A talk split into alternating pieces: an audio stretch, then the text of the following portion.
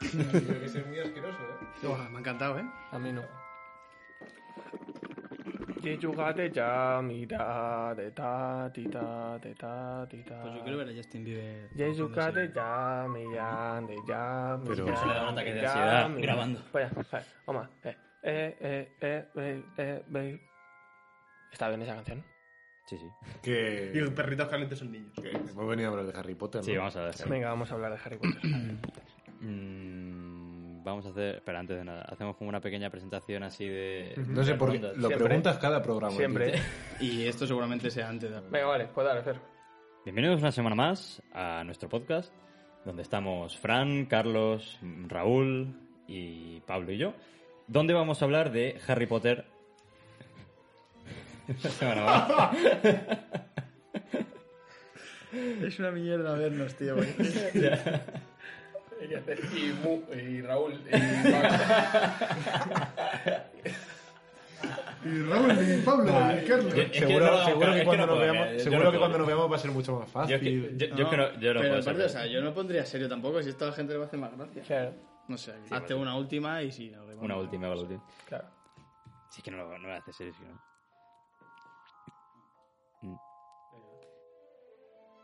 Bueno chicos, bienvenidos una semana más a PodTwist, donde estamos otra vez eh, Carlos, Raúl, Fran, Pablo y yo, donde, como bien os prometimos eh, en los directos de Twitch, vamos a hablar de Harry Potter. Bienvenidos a PodTwist.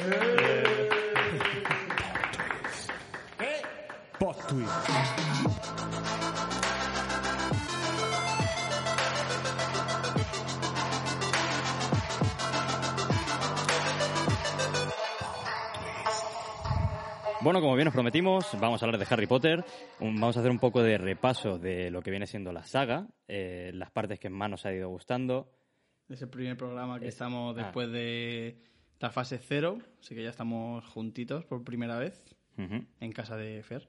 Manteniendo la distancia de seguridad, por supuesto. distancia. respetándolo todo muy bien y bueno, vamos a tratar de... Bueno, no sé, es que no- básicamente, ¿qué, qué- qué vamos a tratar? La ¿Qué es lo que queremos el hablar mejor de...? presentador que hemos tenido en este Sí, el, programa. me- el mejor del mundo. ¿no? Harry Potter en general. Sí, pero, o sea, ¿qué, qué es lo que nos apetece que los oyentes eh, sepan de, de Harry Potter? O sea, ¿qué le vamos a traer de la saga? ¿Qué, qué les tenemos preparados? Eh, Yo creo que vamos a ir un poco película por película, pero sin detenernos tampoco de manera hiper... Meticulosa. Muy bien, entonces si estáis preparados, pues vamos a empezar con, con la primera, Harry Potter y la piedra filosofal.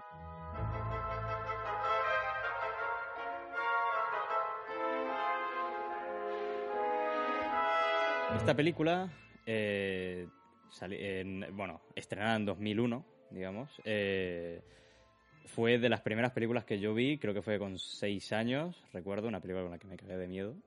Y- por, sobre todo por Voldemort, eh, las escenas que se hacían. Yo creo que fue la primera película un poco más oscura, aunque no pareciera tan oscura, mm, digamos que ya tratará algunos temas que no fueran los típicos que a lo mejor una película de Pixar podía llegar a tratar.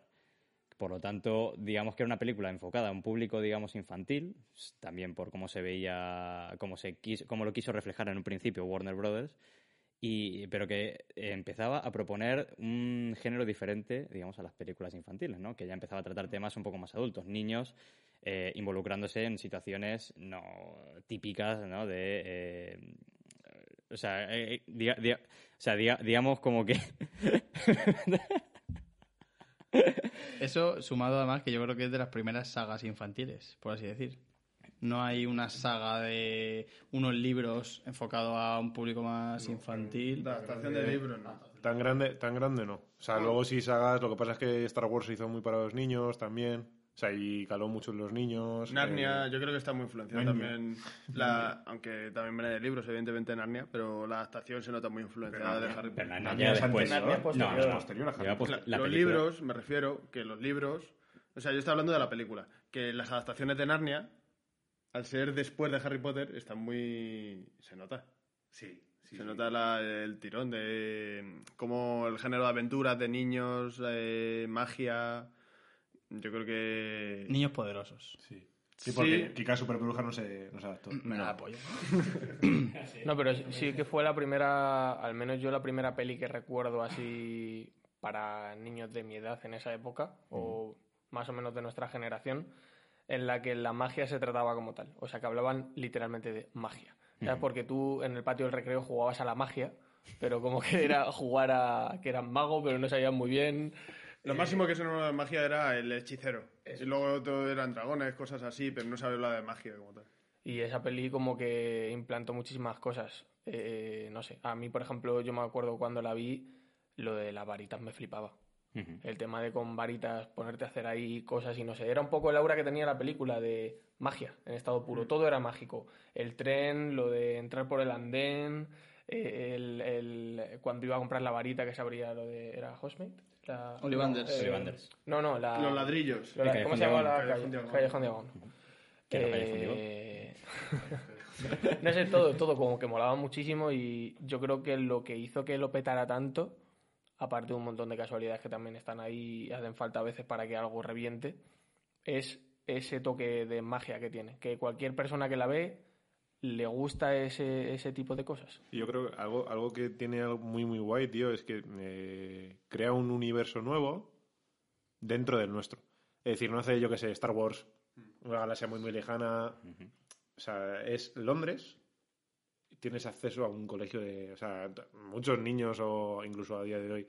Acuérdate tú cuando le regalaste a esta niña la carta de Hogwarts. Una niña, Raúl le regaló una carta de Hogwarts a una niña y le hizo la mayor ilusión del mundo porque iba a ir a Hogwarts. Claro. Que, bueno, no voy a decirlo por si acaso. Mentira. Pero, o sea, creo que el, el hecho de estar tan vinculado a nuestro mundo real también tiene un, un plus bastante gordo. Sí. Y es lo que decía Fer, que, que daba, daba miedo, ¿no? Sobre todo la primera. Daba... Para un niño, yo ahí pues tenía cuatro años.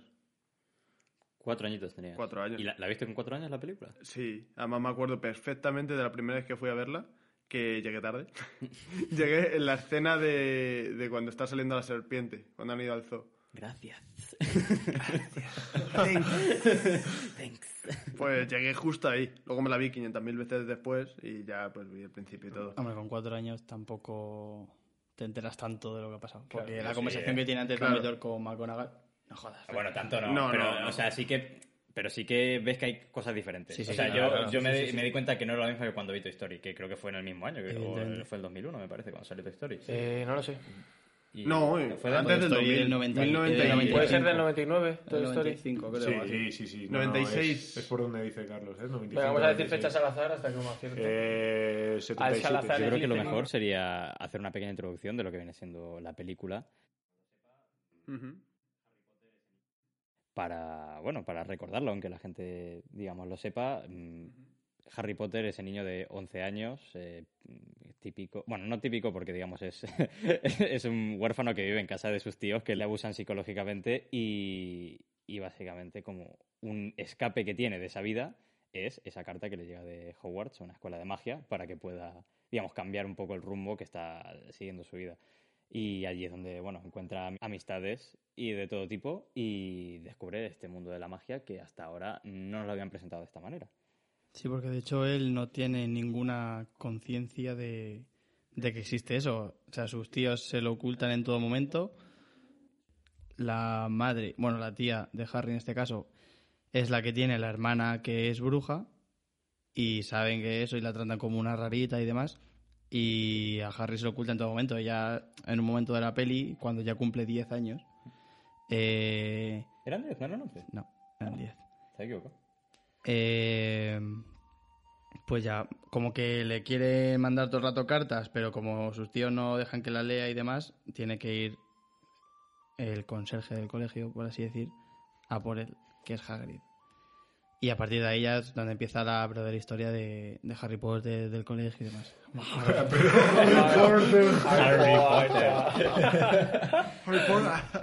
Que me, me parece interesante lo que has dicho, el término bruja, porque para, no sé, o sea, en general la literatura no sé cómo se iría moviendo, pero para mí fue la primera vez que una bruja no es una señora Sí. fea montada en una escoba, Sí, también. y es eh, una persona normal y corriente que hace magia, como un brujo. También hay señoras feas que montan en escoba en Harry Potter, son brujas. Sí, también, joder, pero Hermione Sí, es sí, una sí. bruja. Que hay, digamos, hay ambas. Que se existe. Una, una fea. ¿Qué has dicho? y juega Quidditch. Eh, la de Hufflepuff. Eh, Merlinda ¿Lo has visto montar escobas? No, ¿verdad? Es que sale en, en- en la secuela. en Harry Potter 9. en, en la ova de anime que hicieron. Total. Total, yo ya he Y dicho bueno, que sí, yo que- creo que el resumen es ese, es el comienzo de, de un viaje del héroe, ¿no? Que se, se- lo vemos a lo largo de, de los- las siete películas, las ocho películas, y, y que empieza desde el desconocimiento, de no tener ni idea y de verse en la mierda, a cuando ya cambia, bueno, cambia, él no cambia, sino que es consciente de su origen, ¿no? De todo lo que pasaron sus padres, de todo el tema familiar que tiene, que va a ir descubriendo muy a cuentagotas a lo largo de todas las películas, pero que ya lo importante se deja entrever, ¿no? Que sus padres no murieron en un accidente de tráfico, sino que hay algo detrás y ya de ahí empieza a tirar el hilo.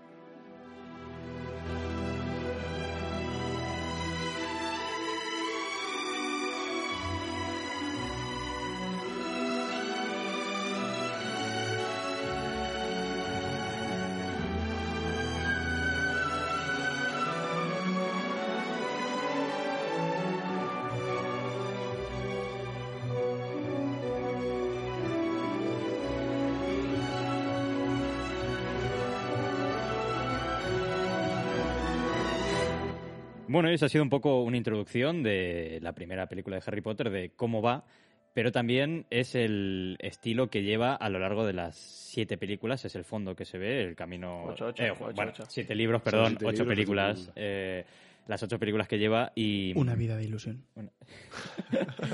y, y al final, eh, aunque sea el mismo fondo, se ve muy diferente a lo largo de las películas. Y eso se consigue a través de los diferentes directores que ha ido teniendo. Y mm, esto creo que vosotros, que sois los especialistas un poco más de cine, tendréis un poco más de idea de, de los directores que, que, que han ido viendo a lo largo de la saga. ¿Qué, qué nos podéis comentar de.? ¿Qué, ¿Qué podéis comentar a nuestros oyentes de los directores que ha habido? Que es bastante curioso porque es una saga ultra famosa y mm, ha ido cambiando mucho, mucho, mucho de, de directores. Las dos primeras son Chris Columbus, ¿no? creo que sí, las dos primeras son suyas. que son, yo diría, las que le dan un toque más infantil. Sí, Colorido, más, alegre. más adaptado un poco a la edad, ¿no? Porque es como que va creciendo con ellos, así que sí, más, más juvenil. Luego ya se mete la tercera con Alfonso Cuarón, que solo hace una, y la verdad que para mí en cuanto a dirección es la mejor de todas. Se en nota general, bastante. para todo el mundo. Casi todo el mundo que opina, eh, la tercera dice que es la mejor.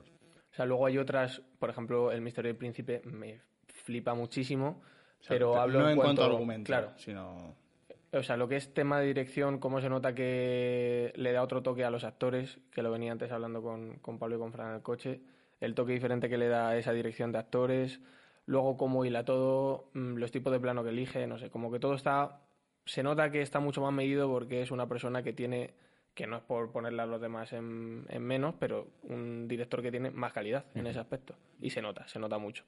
Y además, la tercera me parece muy importante porque le pega un cambio de tono a la saga. Como que pasa de ser algo para niños a darle, o sea, sigue teniendo evidentemente todo ese toque mágico, pero le da un toque como mucho más oscuro, mucho más serio Ujú. y cambia la cosa bastante. Luego en la cuarta, Me mete un giro argumental bastante gordo. También, también. O sea, mete un giro argumental con la, con la aparición de Sirius, del, Tiene- tío, de, del tío de Harry. tiene- Tío padrino, los dementores padrino. en general. Padrino. Es padrino, el padrino, de Padrino, Harry. sí. tiene mucho que ver con que J.K. Rowling tuvo una depresión. Eh, y ahí fue como un poco eh, el cambio de tono de Harry Potter, o sea, de pasar algo más alegre, infantil, tal, a pesar de la edad también de los personajes. Se dice, o sea, yo no lo sé porque no la conozco, que J.K. Rowling tuvo una depresión y se empieza a notar como un poco más la oscuridad esa. Y Cuarón lo que trabajó muchísimo fue los personajes, o sea, se centró un montón en, en los personajes como tal, sobre todo en el trío principal. Y algo que cuenta mucha gente es que antes de empezar a grabar les pidió a, a los actores de Harry, Ron y Hermione que escribieran un como un resumen de lo que es para ellos ese personaje. Y Harry escribió como muy, yo qué sé, una hoja o dos hojas, simplemente súper cortito, con frases muy hechas de lo que pensaba que era Harry Potter. Como Harry Como Potter, Harry. Potter. Sí, exactamente igual. Hermión escribió como 20, 15, 20 páginas, algo así, todo súper bien relatado, tal, tal, tal, tal, y Ron no escribió nada. Pues es que tal cual. Cual. Entonces, eh, lo que hizo Cuarón fue darles como la libertad de que ellos eh, dirigieran sus propios personajes. Por eso yo creo que llaman tanto la atención en esa película. Y una elección que tuvo Emma Watson, en este caso, fue, eh, le dijo, le pidió a Cuarón que no le gustaba tanto ir en uniforme de- del colegio. O sea, era algo que no, no le gustaba tanto, sin más. Y Cuarón lo vio bien y por eso empiezan a vestir mucho menos de uniforme. Yo creo que de hecho en la tercera no les recuerdo. A lo mejor al Se principio le ve po- incluso en la portada están... la portada salen con la sudadera Pero es típica verdad, no me doy rosa. cuenta que en ¿Y el resto de libro? películas no se ve tanto eso. En la, en la del libro también, ¿no? ¿No salen con, con la ropa del colegio? No lo El sé. de prisionero de del Azkaban, libro- no. En la portada del libro no lo sale, eh, sale el Harry montando al hipogrifo. Sí. Entonces eso, y Cuarón lo vio bien y de hecho es eso, ya le empieza a dar todo un poco un toque más de protagonismo a los tres y es que básicamente son los que dirigen sus propios personajes. Bueno, y de hecho, JK, eh, lo que se comenta es que JK Rowling utilizó a los dementores como una forma de expresar la depresión que tenía, como un ente de oscuridad que te succiona la energía y eso que te quita toda la felicidad que tienes en ese momento. Y hablando de los dementores también, o sea, Cuarón no quería para nada utilizar CGI, o sea, quería utilizar los menos efectos posibles para que fuese todo más real, pero vieron que no había forma de, de- de conseguir el dementor con una persona o con una maqueta o algo así. No le daban la- el movimiento que quería. Así que al final fue CGI. Y aún así está súper logrado, o sea, Sí, para ser una peli de 2005, 2000, No, 2005 es El Cáliz de Fuego. Esta será un, O 2004. un par de años antes o uno antes. 2004, Además, 2003. le meten mucha oscuridad a las escenas Sí, sí. de, de Ventor para también porque Sí, para viene- simular un poco para disimular pero también porque Pero está a- muy bien hecho. Bueno, en general la película tiene un tono así oscuro que ya se puede ver desde lo, lo que va pasando en la evolución del símbolo de Warner cuando empieza la película, cómo se va oscureciendo a, a la vez que se oscurece la trama de Harry Potter. Y, y ese tono, yo creo que ese filtro, lo man- ese, digamos, azul, no sé cómo sería, una- un azul pálido, no, no- no sé cuál es exactamente el color, Frío, con frío. pero así que como un color que lo que transmite es una especie de tristeza, frío, distanciamiento, ¿no? Que es al final como el tema recurrente, ¿no? O el hilo conductor que tiene la, la película. Y, y yo creo que eso lo consigue muy bien en la tercera, porque luego se ve la cuarta y no ocurre tanto eh, en ese estilo. O sea, sigue como teniendo esa oscuridad la película, pero como está teñida con el tema de, mm, del, ¿cómo se llama? El, torneo. El torneo de los, Torneo, torneo de de los los- magos. También es que, es que yo creo que tam- buscan un poco eso, de darte la sensación de que todo está bien, todo va bien, porque te la van a meter Pero, doblada claro. al final. Claro, O sea, al final te la meten doblada. Sí, porque luego la quinta es vuel- vuelta a la oscuridad total. Sí. O sea, al final... La cuarta ya es oscura, ¿eh? La cuarta de- ya tiene su. Sí, pero sí, sí es, ver- sí es verdad lo que dice Fer, que, que el ratito del torneo y demás, esto ilusión, todo tal, que... que Sí, tío, es- que va consiguiendo las que pruebas... qué bueno está Víctor. Krum, que nunca lo he entendido porque ese tío está bueno, porque es Mira, más feo que una me mierda, pero ¿eh? que me jodas, tío. A ver la sección de a ver quién está más bueno. Y, pero luego eso, cuando llega al final y además sin que te lo esperes y bueno, depende si te lo esperas o no, pues si te has leído el libro o no, pues pero te, la, te la clavan y te Pero duele. a mí me parece también importante que le dé ese punto serio, digamos, porque al final es la historia. O sea, lo que comentaba antes un poco Fran de lo de los padres, que bueno, pues un poco spoiler, pero al principio se lo sabe todo el mundo que a los padres de Harry los mató Voldemort. ¿Cómo? O aquel que no debe ser nombrado, que es el malo, digamos, de la peli. Eso es la hostia, tío. Y eh, al final hay un tío que lo que quiere es matar a Harry. Entonces, si no lo vas a contar todo como una historia súper bonita de flores, porque, joder, hay un tío que quiere destruir el mundo, digamos, de alguna manera, quiere... o sea, está lleno de odio y, y tiene algo con Harry, que eso ya pues, se va viendo, por lo que le está persiguiendo todo el rato, tiene una especie de comunicación con él, y al final si lo haces todo en el tono de la primera, sobre todo porque la segunda ya con el basilisco empieza ahí a dar un poco de... Pues no lo consigues, entonces me parece importante.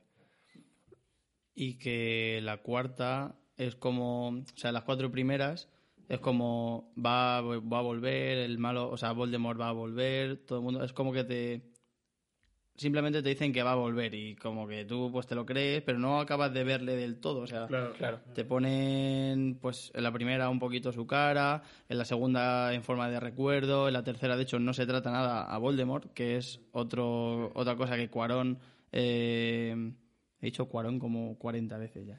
Suena- cuarenta suena muy bien, veces. suena muy bien, Cuarenta tío. Alfonso, Eh, Alfonso. Estamos en cuaren- cuaren- cuarentena. Cuarentena. Hostia. Es Pero también porque que- te, pre- te presentan al malo, te presentan a Sirius Black Claro, por eso, o sea, es hacer un villano, o sea, es como tratar a Voldemort, pero sin apenas nombrarle, es la que menos se nombra, de hecho, a Voldemort, y ni siquiera aparece ni nada. Pero es eso, no sabes ni dónde está. En las primeras películas no sabes Voldemort si le han matado, si se ha ido. Pero es que eso si- es una maravilla, tío. Porque incluso haciéndote la de la parte de el que no debe ser nombrado, no quieres que salga. Porque te acojona el hecho de que salga. Sí, a mí me da O sea, mucho miedo. Me cago en la puta, como salga este tío, eh, me cago vivo. Hmm. Porque eso es tanto el rato. Y el único que se atrae al final es, es son Harry y Dumbledore, ¿no? Realmente a nombrarle a él. Sí, porque luego los otros. un poco al final. Sí, pero les- al final. O sea, al Sí, principio sí. es Dumbledore y, y Sí, Harry. porque Hermione y Ron también siguen Pues diciendo eso, que tío, no es que me parece. ¿Quién O sea, el- sin ver a un personaje. Mm. el- o- llamándole solo el que debe ser nombrado o quien El tú que no, el sabes. que no, el que no. El que no debe ser nombrado, claro. El que debe ser Eh, sin, sin enseñarle que te acojone. Bueno, sale, sale, eh, sale en la 2, no, en la 1. La primera, sí. Ah, yo te hablo del libro. En la nuca. Porque en el libro no te, ni te hacen flashback ni hostia. No, aquí el flashback eh, que te hacen en las películas es muy de espaldas, tal, que a mí me da mal rollo ese Sí, da flashback. muy mal rollo esa escena. Pero yo cuando sale chupándole aquí la sangre a- al unicornio. Sí, hostia. Me quedé. Se me cayeron un poco los huevos al suelo. ¿No te daba la sensación de que esa sangre, esa sangre estaba fresquita? Cremosa. Sí, Estaba cremosa, cremosa, sí, un, helado, helado de pitufo. Un ¿eh? yogur griego, es un yogur griego. Como un Baileys, es un Baileys dulce. Sí, eh, Parece Sin alcohol. Baileys sin alcohol. Y lo que iba a decir que... Y eso, no es hasta la cuarta cuando ya le dan cuerpo a Voldemort, cuando aparece eh, delante de Harry, y de hecho lo dice él, dice cuánto tiempo llevaba esperando este momento y le toca la frente, bueno, le toca la cicatriz Momentazo, tío. y está, está todo bien. Tengo ese momento en Lego. Es verdad, tengo esa escena en Lego. No la he construido todavía, pero te lo juro. ¿Tienes un logo de esa escena? Cuando está Del cementerio. Con Con el la ángel, ¿no? la. Sí, con la esa, esa escena es muy oscura, muy tétrica, esa polla. escena, cómo está hecha. O sea, cuando traen el, el supuesto nace el feto Voldemort. y lo echan ahí al caldero para que renazca, es una... La túnica de Voldemort está hecha del caldero. ¿Cómo? Está hecha del caldero, la túnica de... ¿Cómo, cómo, cómo? Todo Voldemort está hecho de caldero. O sea, el caldero en No, sí... él, él es un bebé que le tiran. Sí. Y el caldero se Bueno, empieza a bebé, no deshacer. llames a ese bebé, Un por bebé favor. que da bastante asco. se empieza a deshacer el caldero y como que se le empiezan a pegar las, pa- las estas y se empieza a salir así como negro y... Pero Me he eso, cuenta. eso, o sea, ¿eso lo sabes o No, no. lo interpretas? Lo interpreto Me totalmente. vale, vale. me parece una interpretación muy Digo, te- te lo ha interesante. dicho la J.K. verdad. Rowling. Totalmente de- de- Me parece una interpretación interesante. pero- Y quiero recordarlo, ¿eh? porque además hace bastante que no la veo. Yo lo que creo recordar de- del libro, no sé si, no sé, o sea, tengo un recuerdo un poco vago porque lo leí hace, muchis- eh, hace mucho, que cuando se nombraban a Voldemort, lo que ocurría era como cuando se le llamaba con lo de la marca, de lo que echan al cielo los mortífagos. Entonces, que era como una forma de... Lo que echan al cielo. lo que echan- el, hechizo que forma la calavera escupiendo La marca tenebrosa. Mosmordre es el... Sí. Vertimos mordores.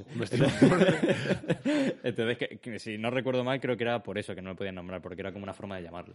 Entonces, Decían que te escuchaba. Era la- la- como Esto es como en el cole lo que decía, no, el coco, que qué. Las viejas lenguas la- Si y las decías- malas si lo historias. decías tres veces delante del espejo, aparecía detrás también. Bueno, la cuarta peli que no lo hemos dicho la dirigió Mike Newell y también hizo una solo, como Cuarón. Y la verdad que, vamos, no sé qué opináis de la cuarta, pero A mí me gusta bastante. Es muy divertida, muy de aventuras. Es de las que más de aventuras es. Porque yo qué sé, tienes el. Te enseñan muchas cosas nuevas, el Mundial de Quidditch. Ya hay problemas en el Mundial de Quidditch y el cómo ir con el traslador, mola un montón.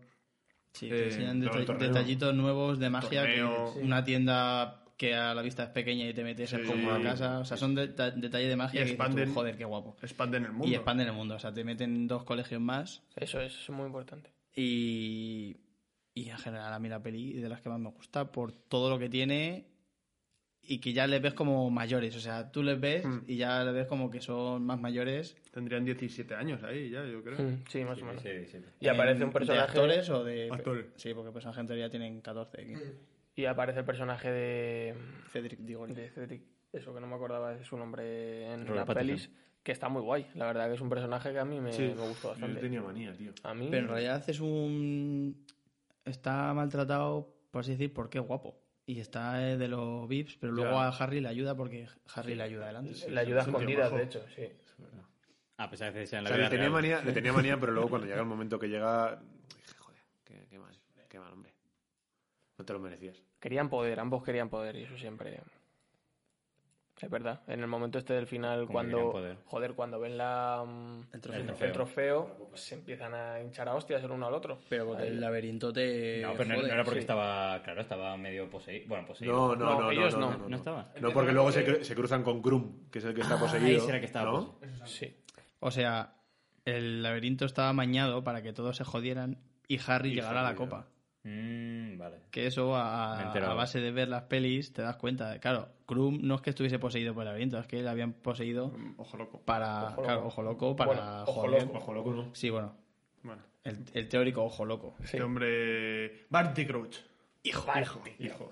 Doctor Who en la, en la nueva serie británica. Entonces eso, ves que quiere eh, Bueno, propio... O sea, hay un, hay un momento en el que Krum apunta a Harry y no le hace nada porque es Harry el que tiene que Sí, llegar eso- al, eso al es, traslador. es. Y a los demás, sin embargo, les ataca. A Pero no puede con Cedric. Claro, a Fleur de la Cour le, le- casi le entierra ahí viva y con el otro no puede. Pero claro, como Cedric y Harry están ahí de amiguetes, pues llegan los dos, cosa que no debería pasar.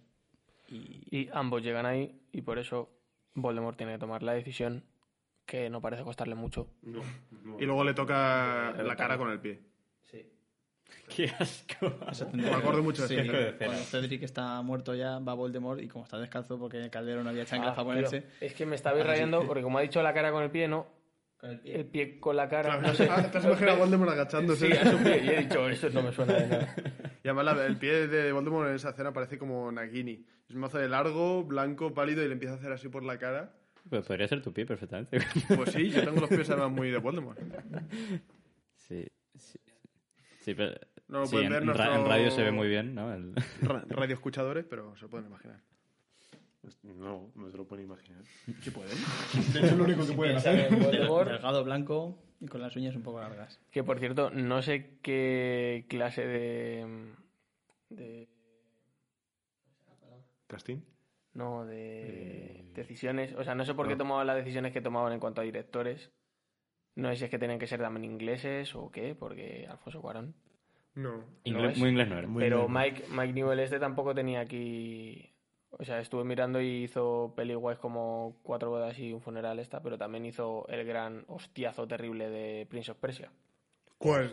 Yo esa, La- ni, la esa ni la he visto. La de las arenas de no sé qué. Pero eso es La de ¿La del tiempo? No, eso es antes. A mí la escena del tiempo Oh, me bueno, gusta no, mucho. no ¿A sé. ti te A gustan todas las mejor no. películas que salen en el La cine? escena del tiempo es un No, peliculón. lo todas. de- y lo digo Pero que no sé muy bien en qué se basaban para elegir directores, la Eres como Tarantino, te A gustan lo las películas. mejor uno que no sea muy caro. No en principio. Luego ya en la siguiente peli fue David Yates y de ahí para adelante David Yates. ¿Fue hasta la octava? Fue hasta la octava que luego hablamos de eso, pero el otro día que lo estuvimos hablando lo miré porque me extrañaba porque la quinta, bueno, hablemos de la quinta. A mí me gusta. ¿La quinta? A mí no me gustaba y me ha acabado gustando. Yo- Me, me daba pereza. Yo lo que digo siempre es que de argumento no es fuerte. Mm, en cuanto a aventura tampoco es como que pasa poco, pero lo que pasa es muy importante. O sea, es como la transición total de, de un poco tener la, la responsabilidad de sus actos. Entonces, forman un poco un ejército y, y están aprendiendo. Harry Potter les, les instruye a hacer los conjuros que le ha ayudado, que le han ayudado a él a, a combatir los dementores y demás. Pero no pasa mucho. Te ponen una profesora que da mucho asco y hasta el final, de hecho, Qué bien lo hace la cabrona, tío. sí, es muy buena actriz porque Pero además está muy bien hecho lo de la orden esta de Dumbledore. sí. Porque es como que, que la seguridad de Hogwarts ya no está ahí. Es eso. La seguridad que tenían en las tres primeras ya se ha visto muy vulnerable en la cuarta y aquí se han dado cuenta de que tienen que hacer algo. Ya, de hecho, salen más del colegio o salen directamente, porque es que en las otras ni salían del colegio. A Hostmate, como mucho, con la autorización de los padres. Una fusión. Pero aquí en la quinta ya salen y ya se enfrentan a problemas reales, entonces ya se tiene que meter más en... Hemos dicho que además en la quinta la dirige David Yates, empieza en la quinta, ¿no? Sí. Que además se nota un montón de la quinta hasta la octava que todo mantiene Una línea muy. más muy concreta, cohesión, sí, más con las anteriores. Pero a mí, o sea, a mí es una peli que me pasa un poco lo que Fran. Al principio no me encantaba, pero luego, no sé si fue a partir de la maratón. Yo creo que fue a partir de la maratón. O qué, pero mm, le empecé a encontrar cosas como muy guays, pero creo que un poco por pecar de que me gusta Harry Potter y ya está. ¿Sabes? Porque me mola que les enseñe los conjuros a los A demás. mí me gusta, a mí me gusta. Me mola la parte de Sirius y tal, pero Sí. creo que el- lo flojo de esa peli no es que no tenga nada que contar, sino que a pesar de tener mucho que contar, no se ejecuta bien. Es muy monótono. Claro, no sé si es porque es la primera que coge y está un poco perdido con mucha presión de la saga o qué, pero se nota un huevo, porque la siguiente pega un cambio brutal. Sí. Y lo que dice el arma, Voldemort tiene un arma nuevo. Ese arma se refiere a la profecía. Porque la profecía yo creo que es un elemento que es lo que más mm, dejado de lado de toda la saga. Esa profecía que uno tendrá que morir para que el otro siga con vida, ¿no? O algo así parecido. Pero es que ya está, ¿no? O sea, no... Eso es el arma. Se da por hecho. O sea, yo aquí tengo No apuntado no preguntas explican- sin resolver. Pero no explican más de las profecías, no porque explican además ven un montón de profecías. Hay explican 11 mucho, ¿no? profecías, en teoría una para cada persona, que es como lo que te enseñaría la profesora de adivinación, ¿sabes? Pero no le dan mucho énfasis a eso. En el libro no sé si... No lo sé, no me he leído el quinto.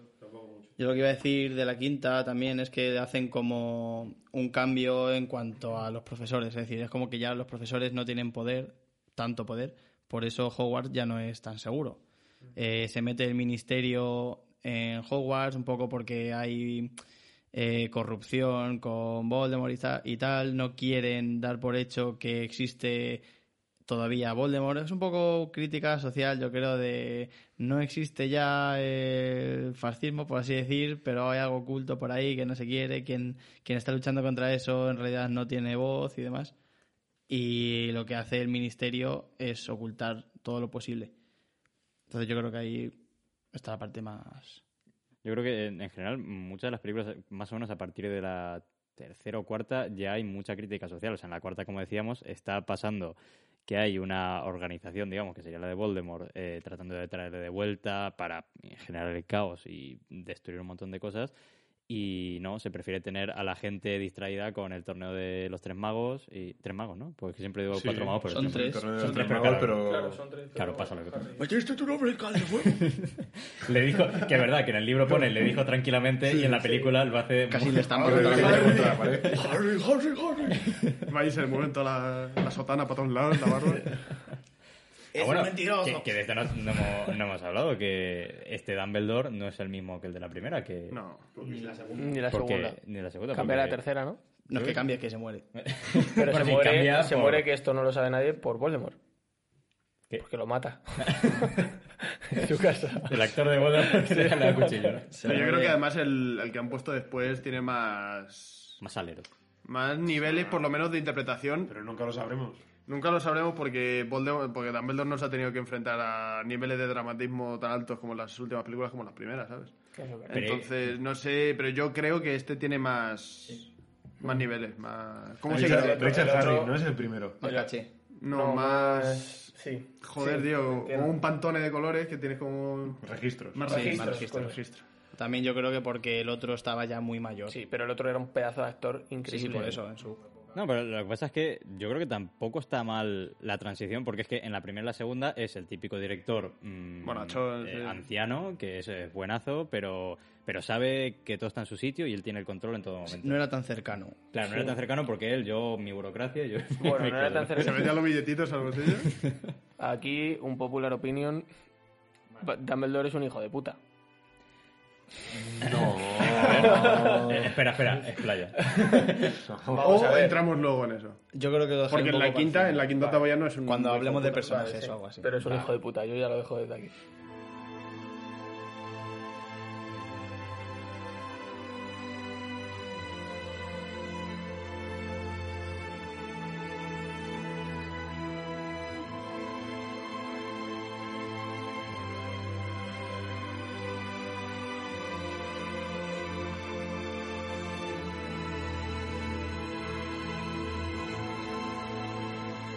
Hecho al final de.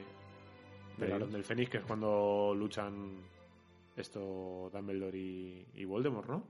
En la Orden del Sí, Fénix. Sí, sí, sí. Sí, de la Orden del Fénix es la cuando- parte de los Ahí, orbes de la Ministerio de. Magia. Sí, Claro. ahí, ahí pelean los dos y es cuando ya de hecho coge mucho poder Voldemort y se mete en el ministerio. De cabeza. No, es ahí? ahí es cuando se dan Pues cuenta que Voldemort ha muerto Claro, y el que- misterio se queda como, hostias. Ha Que, de- vuelto. que termina con la frase. "Ha- ha vuelto". Y dice, Claro. ha vuelto. Y cuando cae el ministerio es cuando viene a la luz esta y dice, el ministerio ha caído. Sí. El Sí, que se quedan todos con una cara de hostia, era verdad. Estábamos aquí diciendo que no, que eran invenciones de no sé quién, y míralo, aquí lo tenemos. Porque además, es que me acuerdo que yo estaba pensando, qué rabia, no lo van a ver, no lo van a ver, y justo lo ven y desaparece, se hace ahí como humo. Y yo, Y además lo ve mucha gente que no Sí, lo ha visto el sí. ministro solo, ¿sabes? Yo me acuerdo que me hizo ilusión eso, dije, bien, joder. Y vaya cenaca, vaya cenaca que tiene Harry al final con Voldemort, ¿eh? Sí, luchando No, no. internamente. Eso, sí. Sí, sí, claro. Muy bien. Es que luchando con... La escena de luchando con Dumbledore está muy guapa también. Y en comparación con el libro, eh, lo que pasa es que el libro es muy explicativo. Y yo creo que eso, trasladarlo a una película es muy complicado. Pero tiene un momentazo final. Entre eso y, y lo de la sala, ¿no? Cuando. Es que no me acuerdo. Hace mucho que las vi, tío. La sala era. No quiero decirlo. Cuando se infiltran, dices. Sí. Ah, ah, no, no, no, tú dices la sala de los me- menesteres. No, no, no, no, no, cuando se infiltran en el ministerio. En el ¿O ministerio. en la Es- poción multijugos? Eso no es la quinta, eso es la No, no. ¿Eso es la sexta? séptima. Sí, me he callado. Sí, es Sí, que creía que decías la sala porque es muy importante porque te presentan la sala esta que solo aparece cuando la necesitas. Hmm. Que luego más tarde Sala de aparece también.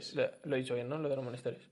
Que luego aparece también con todo el tema de Draco y. Sí, y la y pelea- Y. La pelea esta de Voldemort es como ya un poco despedida de, de- la pelea de Voldemort y Dum- y Dumbledore es un poco la despedida de Dumbledore yo creo porque en la siguiente película ya cuando palma y en esta ya es como dicen es como dicen venga estos dos se van a enfrentar y es como un poco esa caída de seguridad de Hogwarts, ¿no? Como lo máximo de seguridad de Hogwarts que Dumbledore se ha enfrentado a Voldemort y Voldemort estaba un poco ganando porque pues, se le veía como a fondo. Sí. O sea, se le veía bien a Dumbledore, pero pero Voldemort tenía más fondo. Y se veía que si eso se prolongaba, caía.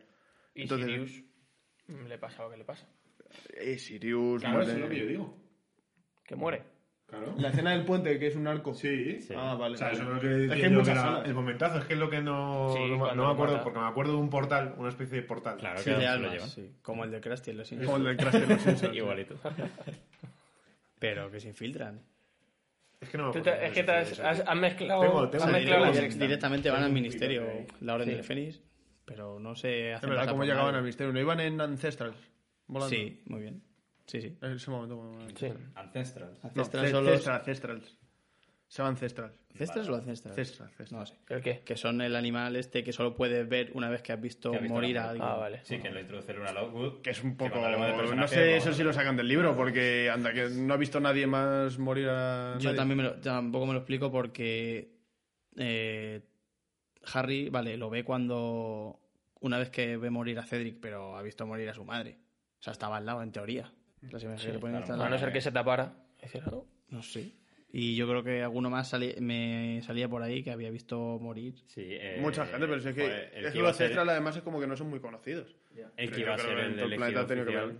El, el elegido oficialmente, que iba a ser Longbottom en un Longbottom, principio. Él también vio Mm. a sus padres. eh, bueno, no sé si los vio morir o. Sí, pero a él no se le ve ver Es los que creo que leí que lo que él ve es como Voldemort les tortura. Tortura. Pero Sí, no sí, como sí, sí, mueren. sí. Porque, Sí. porque de hecho no mueren por Voldemort, se vuelven locos.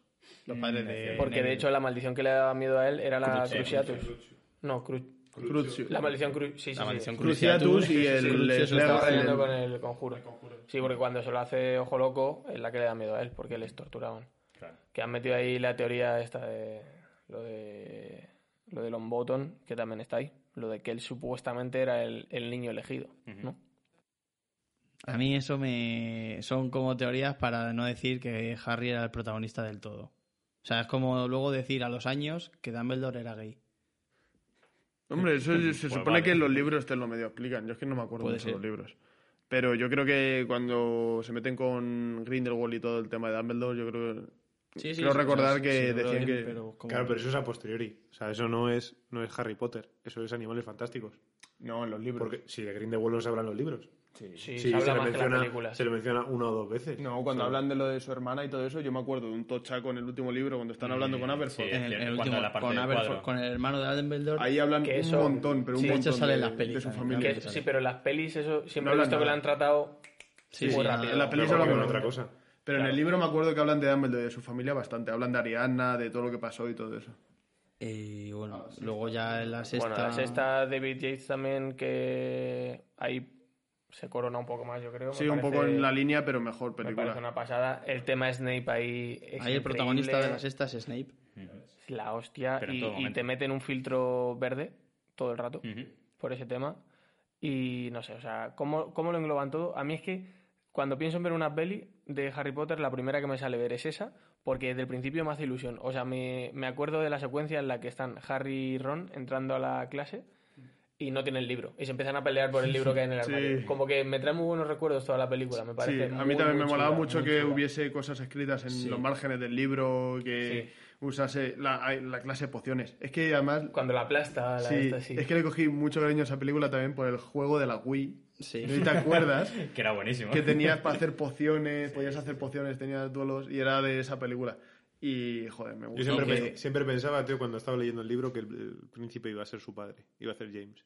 Claro, era fácil, Claro. era lo easy. Me rompieron el ojete y acabé muy contento. Pero me- o sea, si te fijas es príncipe mestizo y el padre claro, es mestizo. claro, A mí me la colaron lo que hicieron con Snape en las últimas. Y, de, y en en la sexta libros, lo ¿eh? muy importante es que te presentan ya los horrocruxes. Sí. Te ponen al, presen- al profesor... Que no, Pero- no, No, es. Que la primera. Te los nombran, sí, pero presentártelo ya inconscientemente te los has encontrado. Ah, bueno, claro. Sí, te los has encontrado. Sí, sí, te los claro. habían presentado antes sin decirte qué era. En la segunda, el diario de, Claro. de Tom, Tom Riddle Riddle. es un Horrocrux, pero no, no lo tomas como tal. Es como un, sabes que es una parte del alma de Voldemort, pero ya está. Y aquí, de hecho, quieren al profesor ese porque Dumbledore sabía que en un momento dado Tom Riddle de pequeño le preguntó acerca de la magia de los Horrocrux. Y él lo tenía el pensador, el pensadero, pensadero y no, o sea, estaba como codificado, como el Canal Plus antiguamente que se Sí. raya, pues esto es, había una parte que el profesor le había codificado a, a Dumbledore para que no supiese lo de los Se horrores. escuchaba un pitido cuando decía. No, No, no, no, suena- se hace una magia, se llama... Como ¿es, es tú cuando hablas con Hulk, pero con, Con- pero con humo de la cachimba todavía dentro. O- y quiero decir. Y ya van a por uno al final de la peli casi. Y porque eso era porque se encariñaba mucho de los alumnos como así predilectos. Sí. De Y hecho, veía tenía- que tenía Harry. Eso es. Y veía que Harry eh, era muy parecido a, A Tom Riddle. Riddle en ese aspecto y se iba a encariñar. Tom Riddle de Voldemort. Pero que eso lo- es el típico. Bueno, en toda- yo creo que de la literatura más antigua, lo de hacer que el protagonista de repente tiene un montón de aspectos parecidos a lo que sería el villano. Sí, pero aquí Y- tiene sentido el porqué. Hombre, Claro, tiene hombre, sentido tiene porque mucho es, sentido. No es una es- parte. Es parte de él. No es, yo que sé, con las películas del oeste, que el malo y el bueno no era tampoco muy bueno y siempre tenían muchos rasgos en común. Pero sin más, porque eran clones casi toda la gente de esas películas. ¿sabes? Pero no, aquí tiene sentido. Aquí tiene al- su, su alma, vive dentro de él, vamos. Entonces, quieras o no. Y eso, y el final de la sexta, muy emotivo. Sí, también te presentan un poco que si Harry es el elegido por la parte buena, Draco es el elegido por la parte mala. Sí. Pero aún así tiene Draco una lucha de que no quiere tampoco ser él porque no es tan malo como, como lo Eh, malo por pintar. obligación. Eh, sí, es malo por sangre. Por sangre. Es fascista por familia. Sí, A mí me dio mucha pena en esa peli Draco, ¿eh? Cuando le hace el Sí. Septus Sempra Sí. y le deja ahí en el suelo. Desangrándose. Y Severus, tío, que va que es Sempra, Sempra. Rectus Sempra creo que es. Sextus Sempra. Sextus Sempra es, no. ¿eh? Es Sectu. Sí, sí. Rictus es otro. Pues. Rectum es el que usan en la Lo que segunda. hace muy bien Tim Felton en esa peli. ¿eh? Sí, Tim. Tom, Tom, Tom Felton. Tom Felton, Tim, ¿no? Tim es su hermano Yo gemelo. creo que voy a no- callar, tío, porque se nota que no tengo ni puta de Harry Potter. No, tú lo has visto Harry Potter en universo paralelo. Claro. Ha visto, Parry Hotel. Estos son, es un plato de Murcia, los parrijotes. Sí, es verdad. Eh, no, paparajotes. Paparajotes. Ah, no, yo estaba pensando en los haggis. Estaba, pensando en el plato escocés este que se llama haggis, no sé Aquí qué. la- Haggis, la- haggis, los haggis. intestinos que, de... que lo hace muy bien, tío, por, por eso morcilla, se le ve muy... O sea, tiene un progreso de ser... Está súper convencido de, de que va a ser el, el elegido por la parte eh, oscura. Pero al final se le ve súper demacrado. eh, o sea, que hay también trabajo de maquillaje, evidentemente, y, y demás. Pero No, pero es, es, Es muy buen actor. muy buen actor también, sí. Cuando le hace en, la, en el final lo que decía Fran, cuando Harry está ya desesperado que no sabe qué pasa y le hace el conjuro este a, a Snape, que es cuando te lo revelan, porque no te dicen Snape es el príncipe mestizo, no te dicen No. eso. Es con la contestación que le pega de utiliza mis propios hechizos ¿Te contra, atreves a utilizar mis propios conjuros contra mí? contra mí. Y te quedas como ¿What? Además es, es un plano súper bonito, así como un poco de lado, en O diagonal. Como guapísimo. con Harry arriba, que es el que está perdiendo, se supone, y Snape abajo. Y la choza de Hagrid quemándose. a- Y luego el momento Y Bellatrix el, volviéndose loca. eso es. Sí. Ahí va. El momento Dumbledore Sí. Que esta peli, en, en un post que pusieron hace tiempo de nombres de coña que explican la película entera de Harry Potter, esta se llamaba Harry Potter y Dumbledore hace paracaidismo sin paracaídas desde la torre de astronomía. Y de espaldas. muy entero está, muy entero Sí, está sí, sí, cuando bajan. Porque hace un arresto momentum, pero le, cae- le queda mal. Llega un segundo tarde y la vida la ha perdido, pero el cuerpo se... es arresto mom. es arresto momentum, pum. Bueno, esa, mal de esa peli, esa escena muy emotiva Sí. cuando le dice por favor a Snape para que sea Snape el que Sí. acaba con él y no... Porque, mal. Pero porque no, ha es hecho- que no lo sabes eso. ha hecho No, un ¿sabes? Y a mí me Pero yo, yo, mira que, brutal. Se yo miran. que he hablado con Dumbledore, No, pero se miran, pero, pero ¿Cómo que tú no lo estás... sabes? No sabes hasta que te revelan el por qué le dice el por favor. Ah, vale, vale. Sí, O sea, yo me Obviamente, refiero- yo o pensaba sea, que era por ahí- favor porque pide claro, no, clemencia no, no-. Severos, por favor. Y, y, y, eh. y luego cuando, cuando, cuando descubres tú dices, me cago en la puta, tío. Claro. Me cago en la puta. Por eso, ¿ves? Es que por eso Albus... no Eso y que Draco, que era el que lo tenía que hacer en teoría, no lo hace. Por eso tiene que ser Snape, porque ha hecho un juramento Para proteger ante la a- madre para proteger a Draco. Y en caso, tío. he dicho Draco, y en caso de que Draco no cumpla su misión, tiene que hacerlo Snape. Es, es como el malo de las dos últimas. Es como que Voldemort coge un poco, ¿no? De, de margen. Te lo empiezan a presentar como malo desde el principio. Hasta el final. Hasta Snape. el final que ya Sí. Voldemort ya retoma otra vez su, No, su rol. como, como el típico profesor que va a joder y, Sí, que, pero- y, y luego No, la no, digo en las personal. últimas películas. Ah, vale, vale. O sea, en las primeras también te lo presentan como un poco que va a ser el cabroncete. Y tú te esperas que sea el malo. Pero es mentira, él luego no es el malo. Es como un valle, hace un valle en el que no es el malo, ya es un tío guay, y luego vuelve a ser el malo otra vez hasta la última película que ya Voldemort coge otra vez todo el rol. ¿Hablamos de Snape?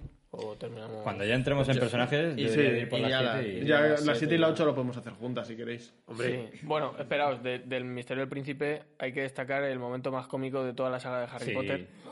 ¡Señor! ¡Señor! Que es cuando se toma El el Feliz oro líquido este y se vuelve loco. O sea, que está guapísimo. Ya está, solo quería La decirlo. verdad es que me parece un contraste muy sano y muy bien metido en la película, porque es que es algo que no, no tiene sentido así en un principio, pero está tan bien hilado y. Está todo súper bien hilado. O sea, es que te explica todo perfecto para, pues eso, para explicar todas las cosas que van pasando.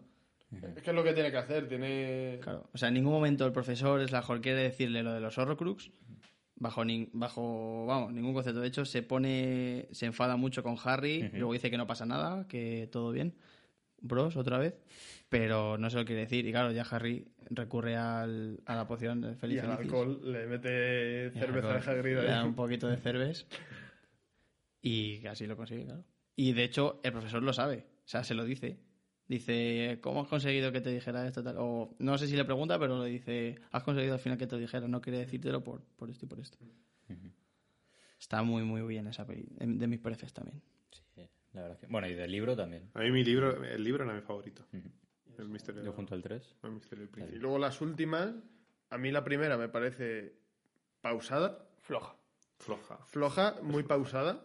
Aunque me gusta el principio. El principio es cuando se enteran de que ha caído todo. Sí, la parte, la parte del bosque y demás, eso está guay.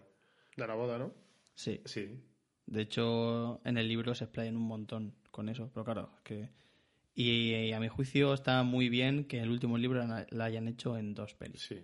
Porque pff, Sí, La, última, batalla había que hacerla épica. Quizá, más. tenía que ser- Quizá tenía- habría sido mucho para una peli. Tenía que ser épico. te hubieses dejado sin explicar, que ya se han dejado cosas sin explicar, pero te hubieses dejado un montón. Y nada, es que la última necesita mucho tiempo, por eso, por la batalla, por el pensadero, tienen que explicar todo lo de Snape. Tienen que explicar que Ron se pique un poco y Sí, demás, también. porque le entran celos, o sea, le entran celos y ahí hace mucha similitud con el Señor de los Anillos, que es por llevar el colgante de... Sí, Bueno, no es un colgante, es el guardapelo. el El guardapelo. sí, el horror. Y quien lo lleve, pues eso, le va consumiendo un poco, que es un poco similar a- al anillo, anillo. al anillo del Señor de los Anillos. Y está muy bien. Y al final, pues eso. A mí la última me parece una maravilla, pero increíble. Y incluso la, la parte 1, o sea, a mí, si la ves y Sí. te la tomas un poco como la 5, Es, no, y que, y, que, y que es una presentación de la última. por eso, por eso, o sea, si la sí, 5 una es un poco presentación allá a lo que se va a cocer, la 7 parte 1 es presentación a lo que se cuece ya al final. Lo que pasa es que a mí me da un poco pereza. La parte en la que va. Ah, no, me he confundido. De peli. Vaya, vaya, no soy el único. La ¿eh? parte es que estaba pensando en Dumbledore, pero está muerto ya. Sí. Es que hay una parte que me da mucha pereza, que es cuando van a. a- que se pone a beber. Esa es la sexta. Esa es la sexta. Es la Esa es la sexta sexta, justo ¿no? antes de que se Oh, pero mola mazo cuando empiezan Sí, así con sí, el sí, fuego, eso sí, la pero como que esa parte desde que empieza hasta que llegan ahí, como que se me hace Sí, pesada. O sea, a mí eso en el libro, tío, me flipaba. O sea, me lo imaginaba y decía, esto, esto va a estar Y guapísimo. está en la Y- cena de la polla. Yo me lo imaginaba exactamente como luego lo veía en la peli, tío. Te lo juro. Y ese agua que tiene que estar saladísima. Yo me imagino como saladísima. Decir, "Buah". Y el otro, "Oh, por favor.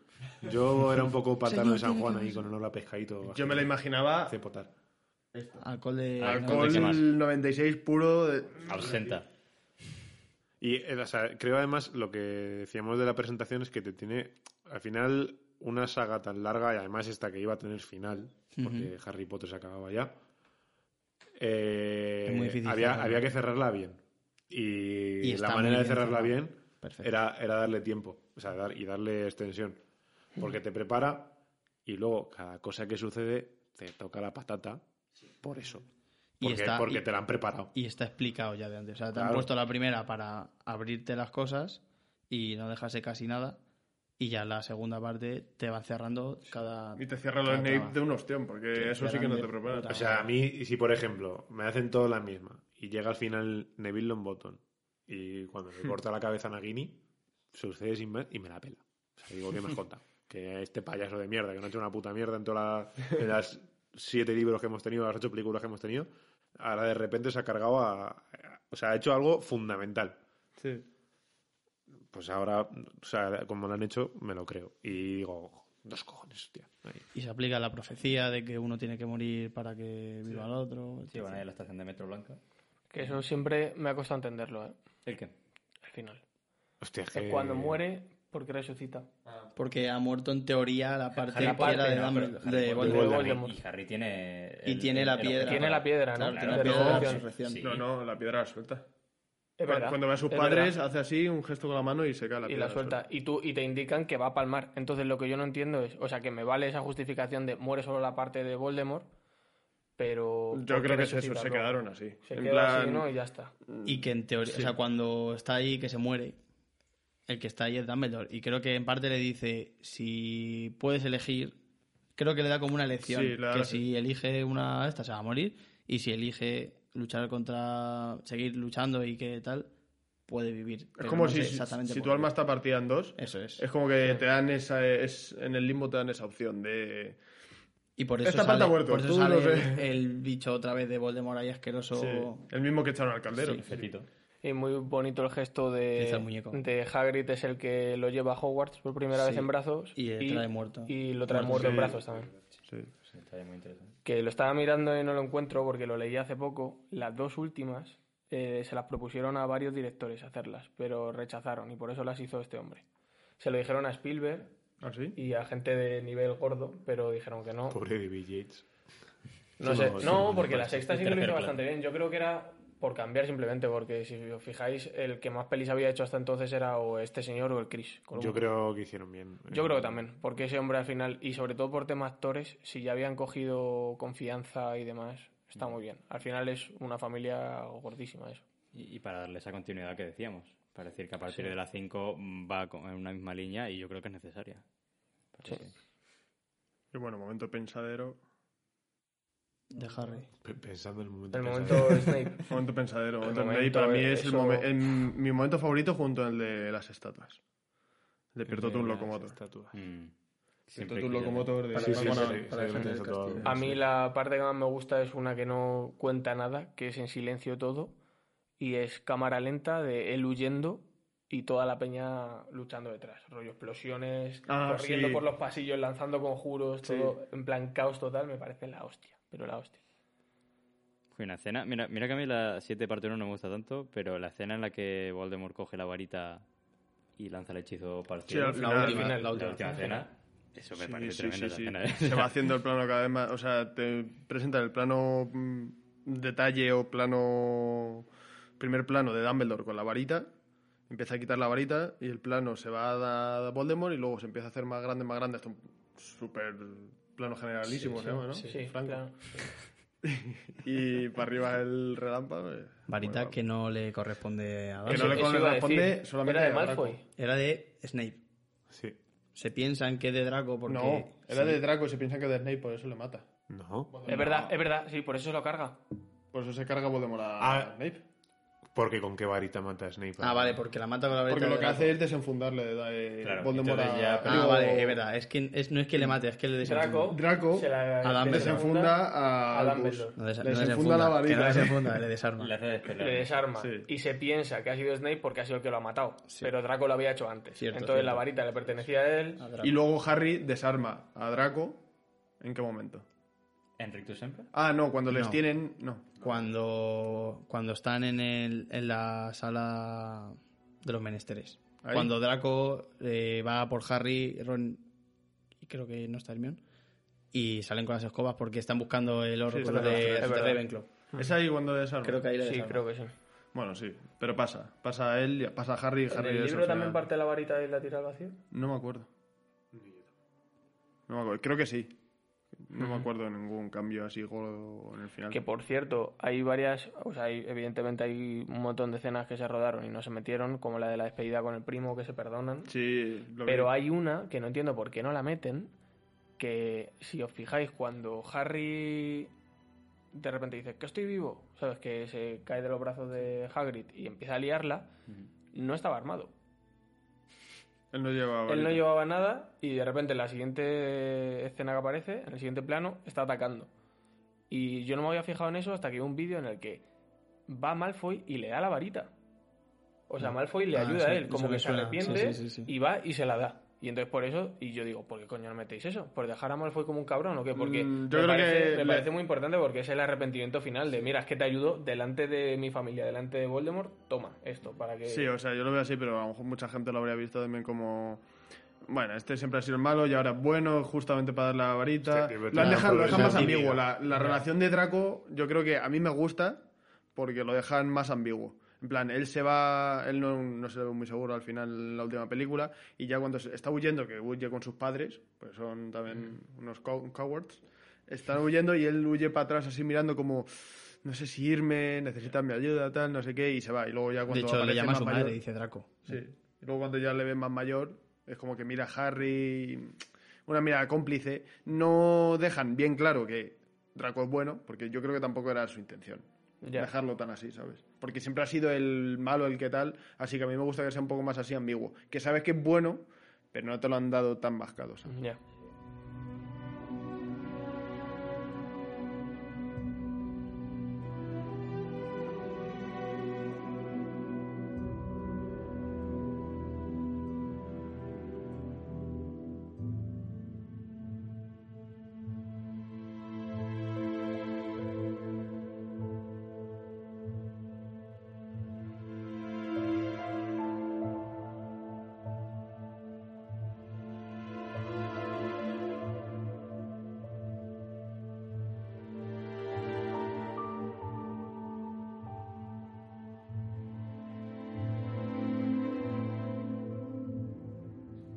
Para ya ir terminando, vamos a ir con la parte de personajes que tenemos en, el, en toda la saga.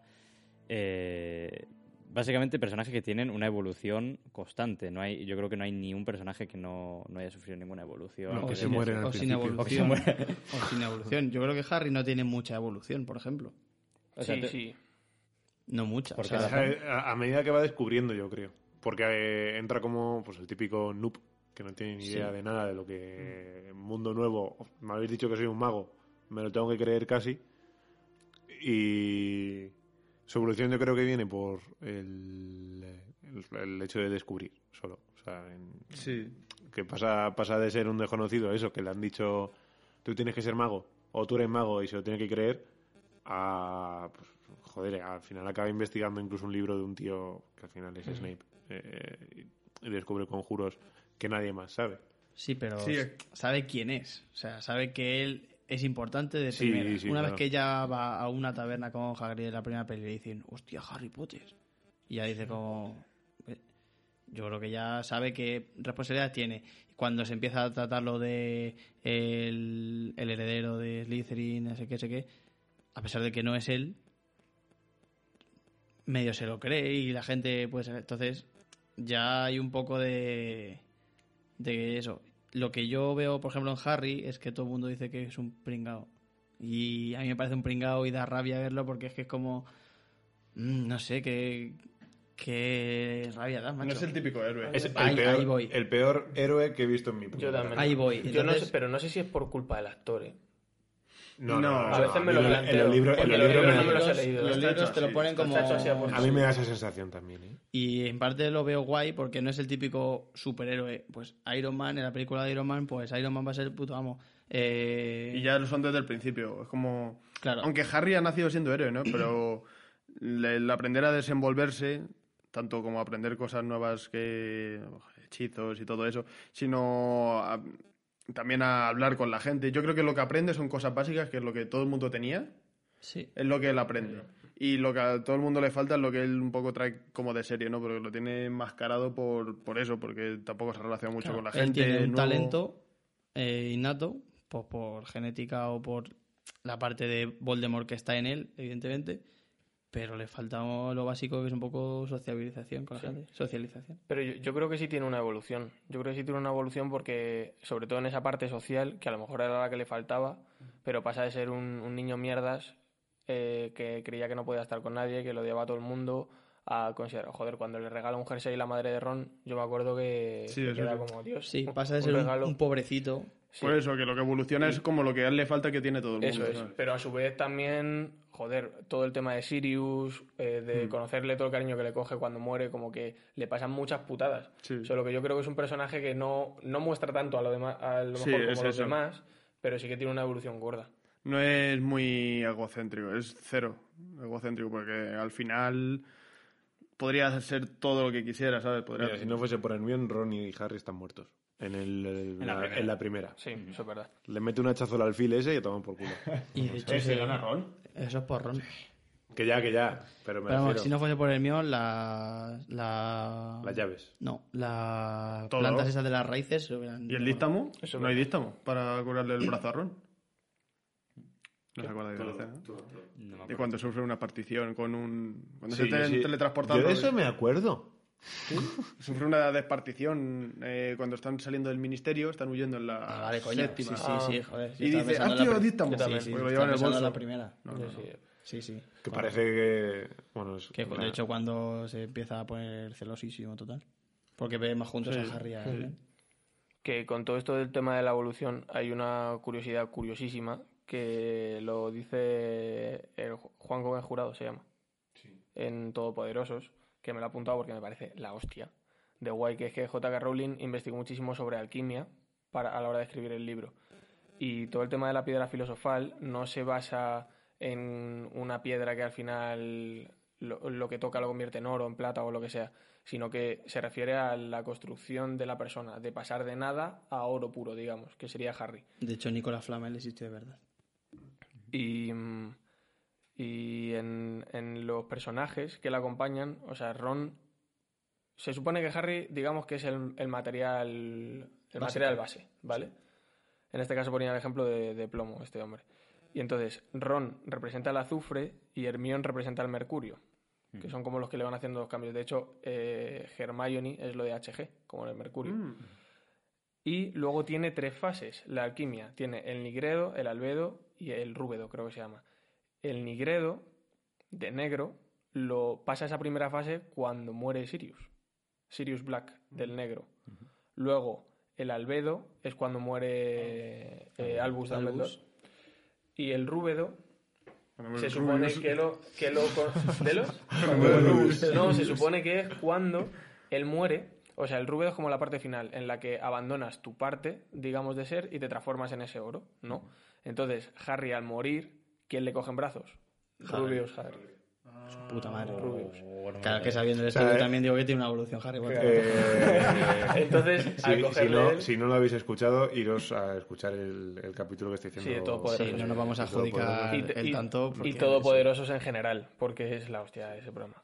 Saben muchísimo. Y eso, como que Rubio es el que le coge y, y por el que tiene la evolución. Y es como, me cago en la hostia. eh, ¿Qué es esto? ¿Sabes? O sea, todo pensadísimo, no sé, todo súper medido. Sí, sí, yo no tenía ni idea de eso tampoco. Es que para eso tienes que saberlo desde el primer libro para los nombres. Ella, eh, sí, eso es. O sea, ella lo, lo hizo. eh, además, en el capítulo que dice Raúl, mola mogollón porque te está haciendo un paralelismo constante entre toda la saga y las novelas. Todo el rato.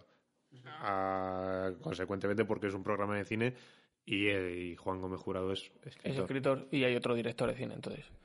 Pero vamos, que esto si lo queréis escuchar, miradlo por ahí, que también nos lo explican guay, pero vamos, que eso, que es como una transformación al final. Entonces, te muestra a, Ha- a Harry como el, el plomo, digamos, y como llega a ser, pues, esa piedra filosofal al final, que se abandona a sí mismo, porque muere, y renace como eso, como oro, y ya consigue vencer a... Además, siendo Ron el azufre y pelirrojo, también tiene sentido. Aunque el azufre es un poco amarillento. yo creo que me parece muy interesante toda la analogía que puede hacer con cuando nosotros en nuestra vida podemos tener algo así, yo que sé, a- digamos que haya maldad o de ese estilo que nos esté afectando de, en cierto modo, como, eh, bueno, no solo a través del apoyo de nuestros amigos o, digamos, toda la evolución que nosotros tenemos y al final matamos la parte que nosotros creemos que es tóxica o que no es sana para, para conseguir esa evolución y renacemos como alguien que es capaz de enfrentarse a todo eso que nos está afectando, ¿no? O sea, me parece que es una analogía muy bien traída. O sea, yo, creo que en general J.K. Rowling está- a lo largo de toda la saga hace muchas analogías con el tema de, la sociedad, de cómo eh, puede llegar a ser tóxica, como hay gente que mm, vive a través del odio, que yo creo que se hace mucha literatura, y como a través de la parte del amor que tiene Harry, y mm, no solo por él mismo, sino por, digamos, todo el mundo que le rodea y todo, todo lo que él puede llegar a alcanzar, cómo es capaz de sobreponerse a ese odio, ¿no? Y que ese odio que siempre le esté, que aunque sea parte de él y siempre esté intentando apoderarse, él es más fuerte que eso y consigue eh, sobreponerse, ¿no? Yo creo que es un poco la vida de J.K. Rowling, evidentemente muy llevada a la magia. Y de hecho, le propusieron a ella hacer de, de Lily Potter en las pelis. Mm. Porque- encajado. porque es que es clavada, o sea, tiene los mismos ojos que Daniel Radcliffe en este caso. Mm. Y, y ella, al haber dado vida a Harry Potter, Ah, hostia, claro. era como una analogía de haber dado No vida sé, a no Harry sé sí, cómo- muy bonito. no sé por qué no lo hicieron, la verdad. No quiso Por- ella. porque no quiso ella. Ah, ¿no quiso? De Era hecho, como Ya, que ten- no... Tenía suficiente Ella, dinero. ella ya. siempre dijo que solo quería porque los libros, yo no me los he leído, pero Harry tiene los ojos verdes o azules. En los libros tiene verdes, Verdes. y Daniel Radcliffe los tiene azules. Es que- Y la actriz de Lily Potter los tiene azules también. Claro, es que ella decía que solo quería un niño con ojos verdes. Pero ¿por qué? Porque- la única- pero los tú- ojos tú azules. piénsalo porque los tiene verdes. Por su madre. No. Por Pues la. Avada Kedavra. Pero si su madre Pero los si tiene su madre también los tiene antes. verdes. Da igual. O sea, pero. eh, La que está pensado en eso. Es su- el fin.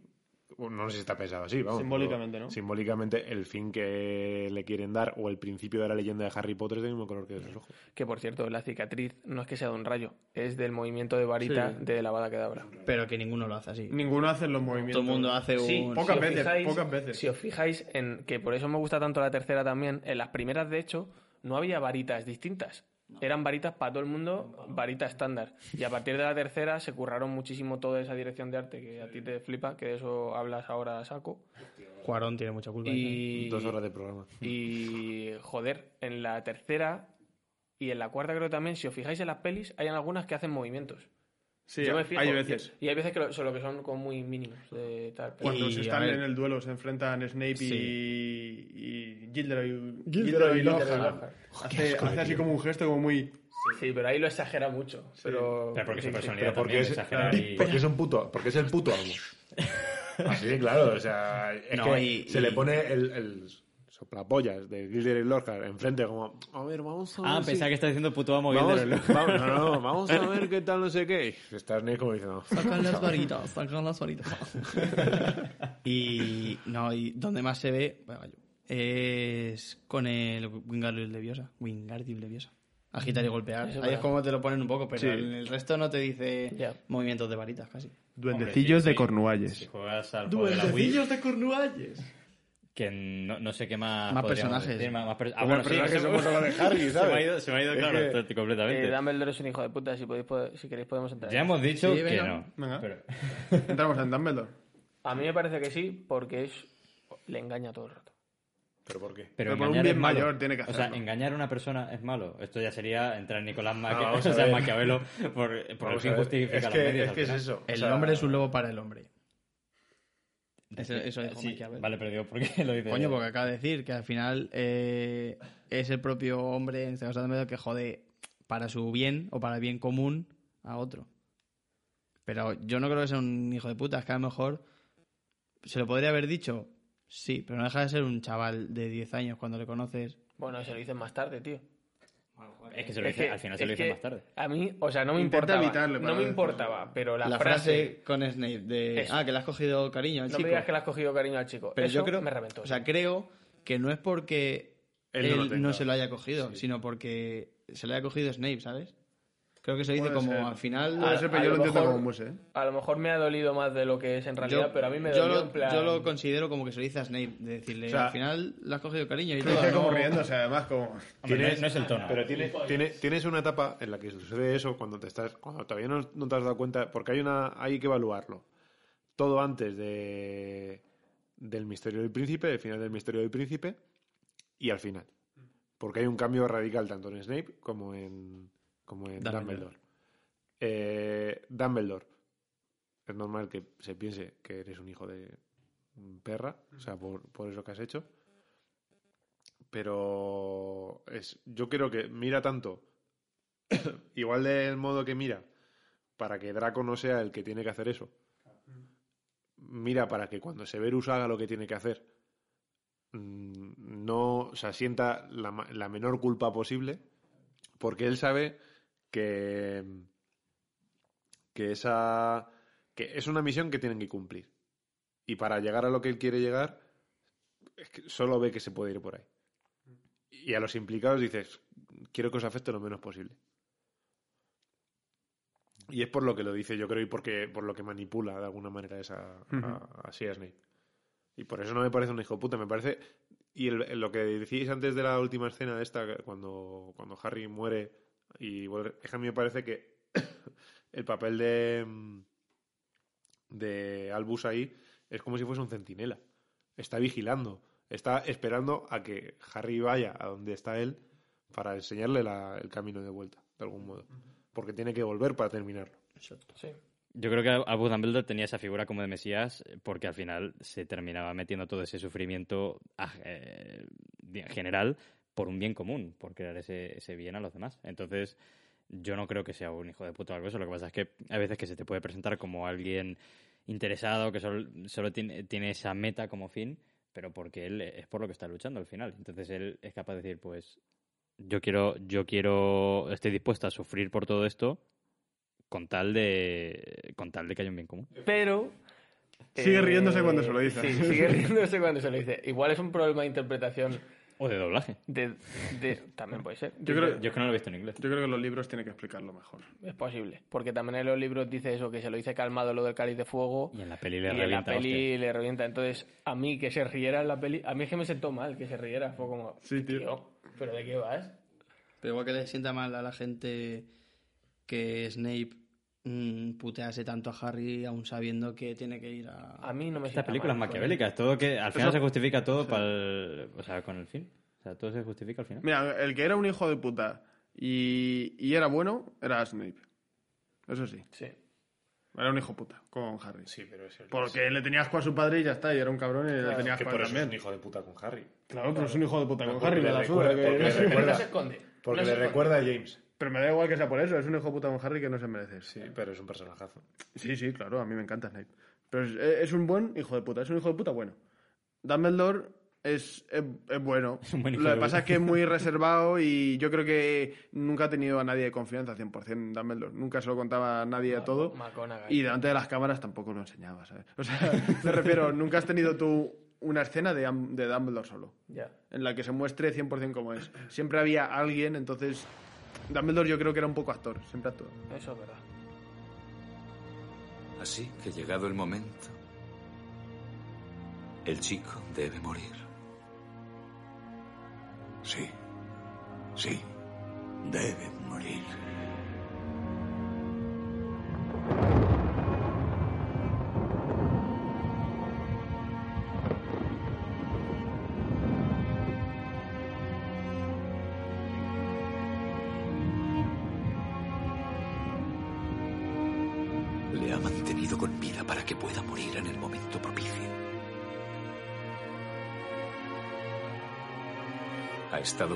Como a un cerdo para llevarlo al matadero.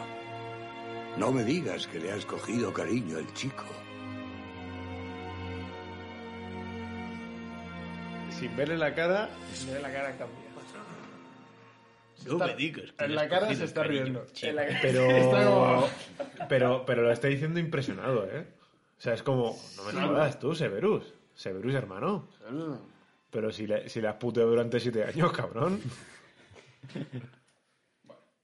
Pues eso. Puede ser, puede ser también. Es fundamental. Al- Dumbledore es fundamental. Sí, sí, sí. sí no Fundamental. digo lo contrario. Sí, yo creo que en general no hay personaje que sobre. Y además lleva una fundamental, lleva un sombrero. Harry. y que la película se llame mm, y la piedra filosofal. ¿no? No se ríe. Criándolo como a un cerdo para llevarlo al matadero.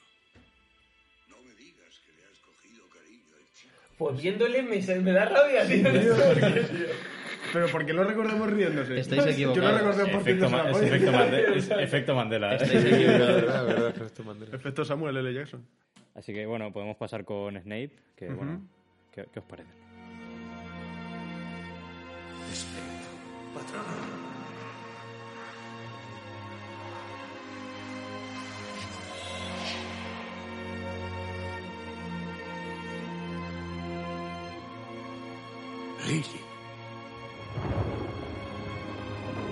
Después de todo este tiempo,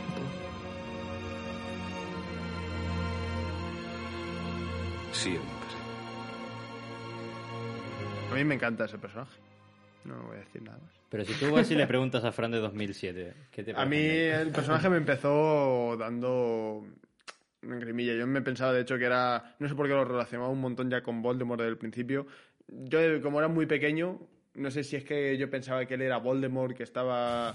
¿Sabes? Como Sí, que a lo mejor había cambiado de cuerpo o algo. Es Yo, posible, yo pensaba algo yo medio pensaba también. que él era Voldemort o estaba muy estrechamente relacionado con él. Y, y es eso, luego le vas cogiendo cariño, no, no le coges cariño. en ningún momento. Sí, No. tío, a mí por ejemplo... yo le cogí no. cariño en los últimos 10 minutos de la película. no me acuerdo, no me acuerdo cuándo es, cuando le hace lo de... Sí, coge la no, cabeza no, y le hace así. A mí eso dije, joder, es que me recordaba a un profe mío de informática que era un cabrón, pero me caía bien. Eso, a mí, a mí me gustó siempre Snape. Es como el típico eso, el profe que tal, pero pero tiene confianza para hacerte esas Sí. cosas, ¿sabes? Mete Entonces, caña, pero a su vez. a mí me ha gustado. Es como un poco como un personaje de Berlín de La Casa de Papel, que es como un poco. No llega a ser antagonista, o incluso Palermo. No llega a ser antagonista, pero te- todo el rato te pone contrapuntos dentro de lo que en teoría son los. Es que al principio sí es como me sé las primeras pelis, pero luego es como más.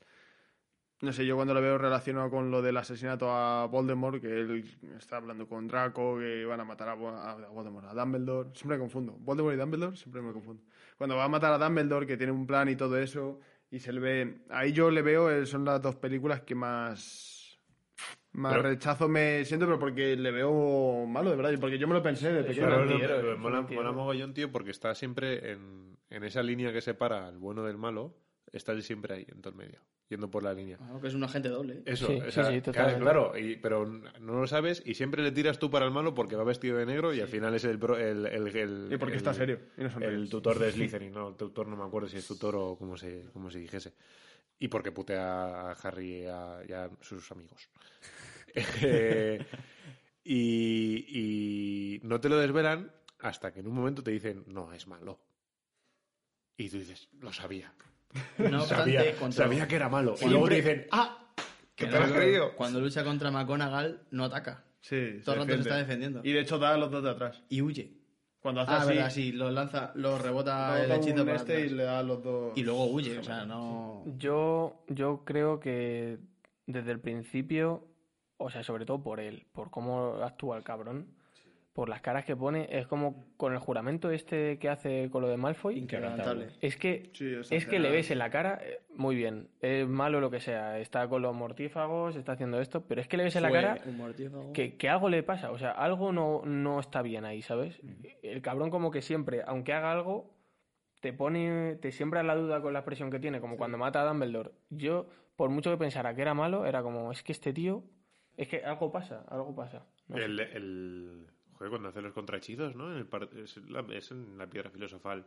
Cuando está Quirrell, Sí, está Quirrell claro. intentando tirar a, a Harry Quirrell, al- Quirrell, al como sí suelo. que es malo, Claro. eh, hechiza la escoba de Harry en el partido de Quidditch y eh, Snape hace un contrahechizo. Y de hecho, en la primera te lo dicen ya, que había sido él el que había... El que estaba contrahechizando. Bueno, de primeras te dicen que había sido él el, el que lo había hecho. Claro, pero luego Sí, te luego que lo confiesa, lo que sí, te da a pensar es como no, porque es un profesor y su responsabilidad es que su alu- eh, uno, los, uno de sus alumnos no sufren. No porque tú dices, no, coño, es que estoy No, aquí. eso no- yo eso no lo pensé. Eso es un hijo de puta. Tú Eh, mira- cuatro, mírale, mírale con, cuatro años, con cuatro años viendo eso decías, a ver la escoba cómo vuela y ya está, ¿sabes? te daba igual todo. Y cuando salía Voldemort no mirabas a la pantalla. Claro.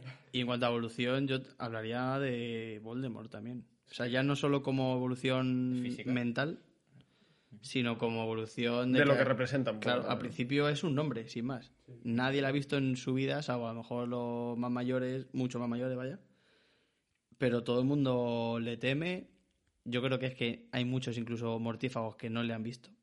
Que pues, pertenecían un poco a ese pensamiento, pero no, no sabían quién era, ni han compartido batallas, ni nada de eso. con él. Y que él, Sí. luego el aspecto que recupera en la cuarta película, yo siempre he pensado, él no era así antes.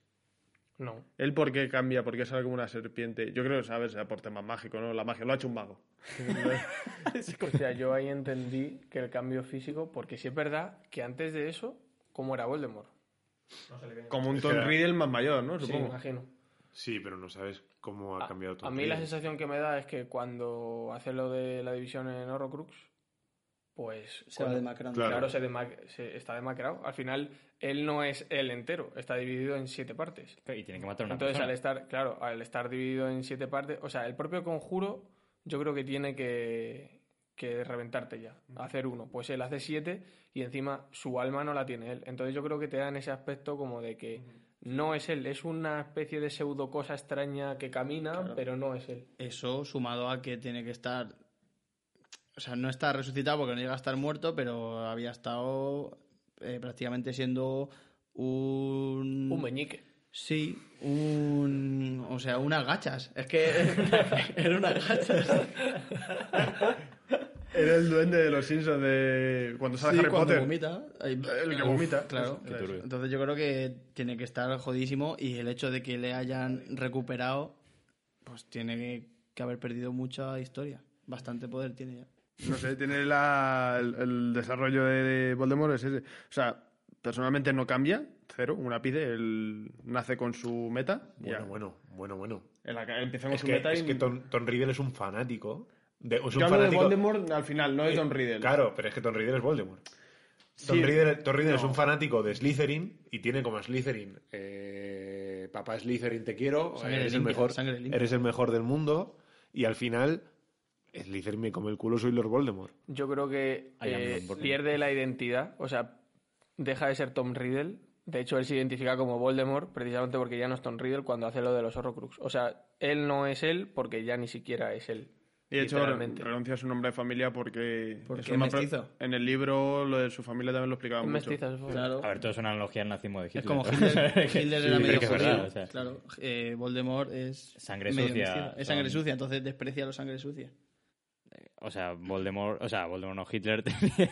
Hitler. Wolf Hitler, te- o sea, diario tenía muy poco, supuestamente, según, según su descripción en, en mi lucha. Entonces, mm, y ahí viene siendo lo mismo. Él es un sangre sucia que es una analogía a todo lo que vienen siendo los judíos y el Littering, que serían Ta- como los nazis. ¿Has hecho, una, ¿Has hecho una comparación del diario de Tom Riddle con Mein Kampf? Claro. Claro. Ah, vale. Sí, sí.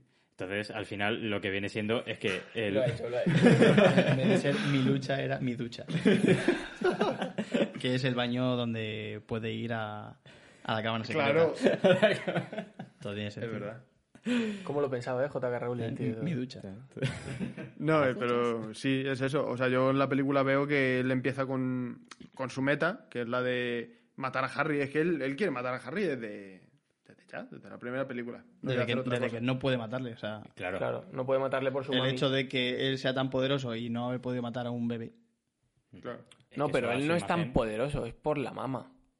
Por el amor de su madre. Bueno, pero es Por que... el que- amor, no. sí. va- o sea, se puede poner la excusa del amor, pero hizo un conjuro de puta madre que hasta los 18 no desaparecía. Entonces le rebotó el hechizo porque su madre le hizo un conjuro de estos. no me refiero a poder de. Harry, me refiero al poder de Voldemort. O sea, que él sea tan poderoso y que un hechizo de una madre. Ah, creía que decías el niño. No, no, no. Claro, Es que, claro. signi- es que eso lo que significa es que Voldemort, que representa toda la parte del odio, toda la parte oscura, Ya. Sigue estando eh, sigue siendo vencida por el amor y él no quiere que eso o sea al final es la analogía de el odio vence al amor y eso es lo que nunca consigue en, en la película Eso es, tío. Que es la analogía que nos llevan todas las películas toda la vida. ¿no? Eso. Y lo Sí, mismo de Hitler no claro. vence a Estados Unidos, porque Estados Unidos es lo mejor. es lo que estamos viendo ahora que es el amor puro Y por eso yo creo que Harry también está un poco cagado todo el rato porque él es consciente de que él no ha hecho nada, ¿sabes? Pues ahí. claro él- a ver él, él se, ha- él se ha encontrado el pastel Sí. Pero pero creo que tiene esa responsabilidad y la consigue llevar más o menos bien Pues eso es lo que dice. Voldemort no creo que evolucione tanto personalmente como sino como lo que representa. Claro. Que lo que representa siempre hay un fondo, ¿no? De lo que es, como ese estandarte de algo que sucedió, algo que tal.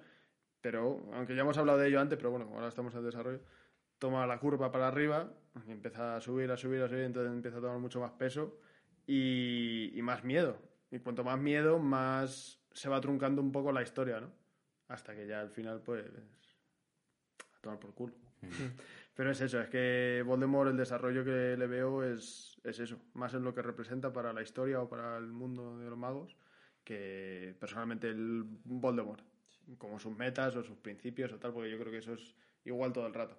No antes de cuando era Tom Riddle, que ahí sí que puede cambiar, pero ahí no me meto porque nos basamos en flashbacks y en pensamientos de que guarda. Dumbledore. ¿Eh? Una peli entera. Una peli entera. Bueno, si la sexta. No. Tom Riddle, cabrón. La segunda. Claro. pero en la segunda Joder, pero luego te sigue metiendo flashbacks mucho Sí, más sí, adelante sí. cuando se pone Sí, a pero me prender fuego al refiero que armario no- y de todo. Eso lo hace Dumbledore. No sé, no se ve su motivación tan clara es verdad. o sea no, te No. lo dejan tan como otras personas No, yo le veo como eso, como lo que ha dicho Pablo, que es un tío que, que le parece todo muy bien y que está a favor de un, de un lado, lo tiene claro, pero que él aún así se siente superior a todos. Y al final lo acaba siendo. Y que se encuentra la magia igual que Harry. No sabe Sí. que existe, pero sabe que de repente, de repente, si está enfadado pasa X cosas, o desaparece algo, o prende fuego algo sin querer. Habla serpientes. Habla a las serpientes. ¿Me entienden? Sé lo que dicen. Era como las ketchup cantando, tío. Se. Y Ron habla, Parcel, al final. A mí eso me moló mucho también. Sí. Sí otra cosa Las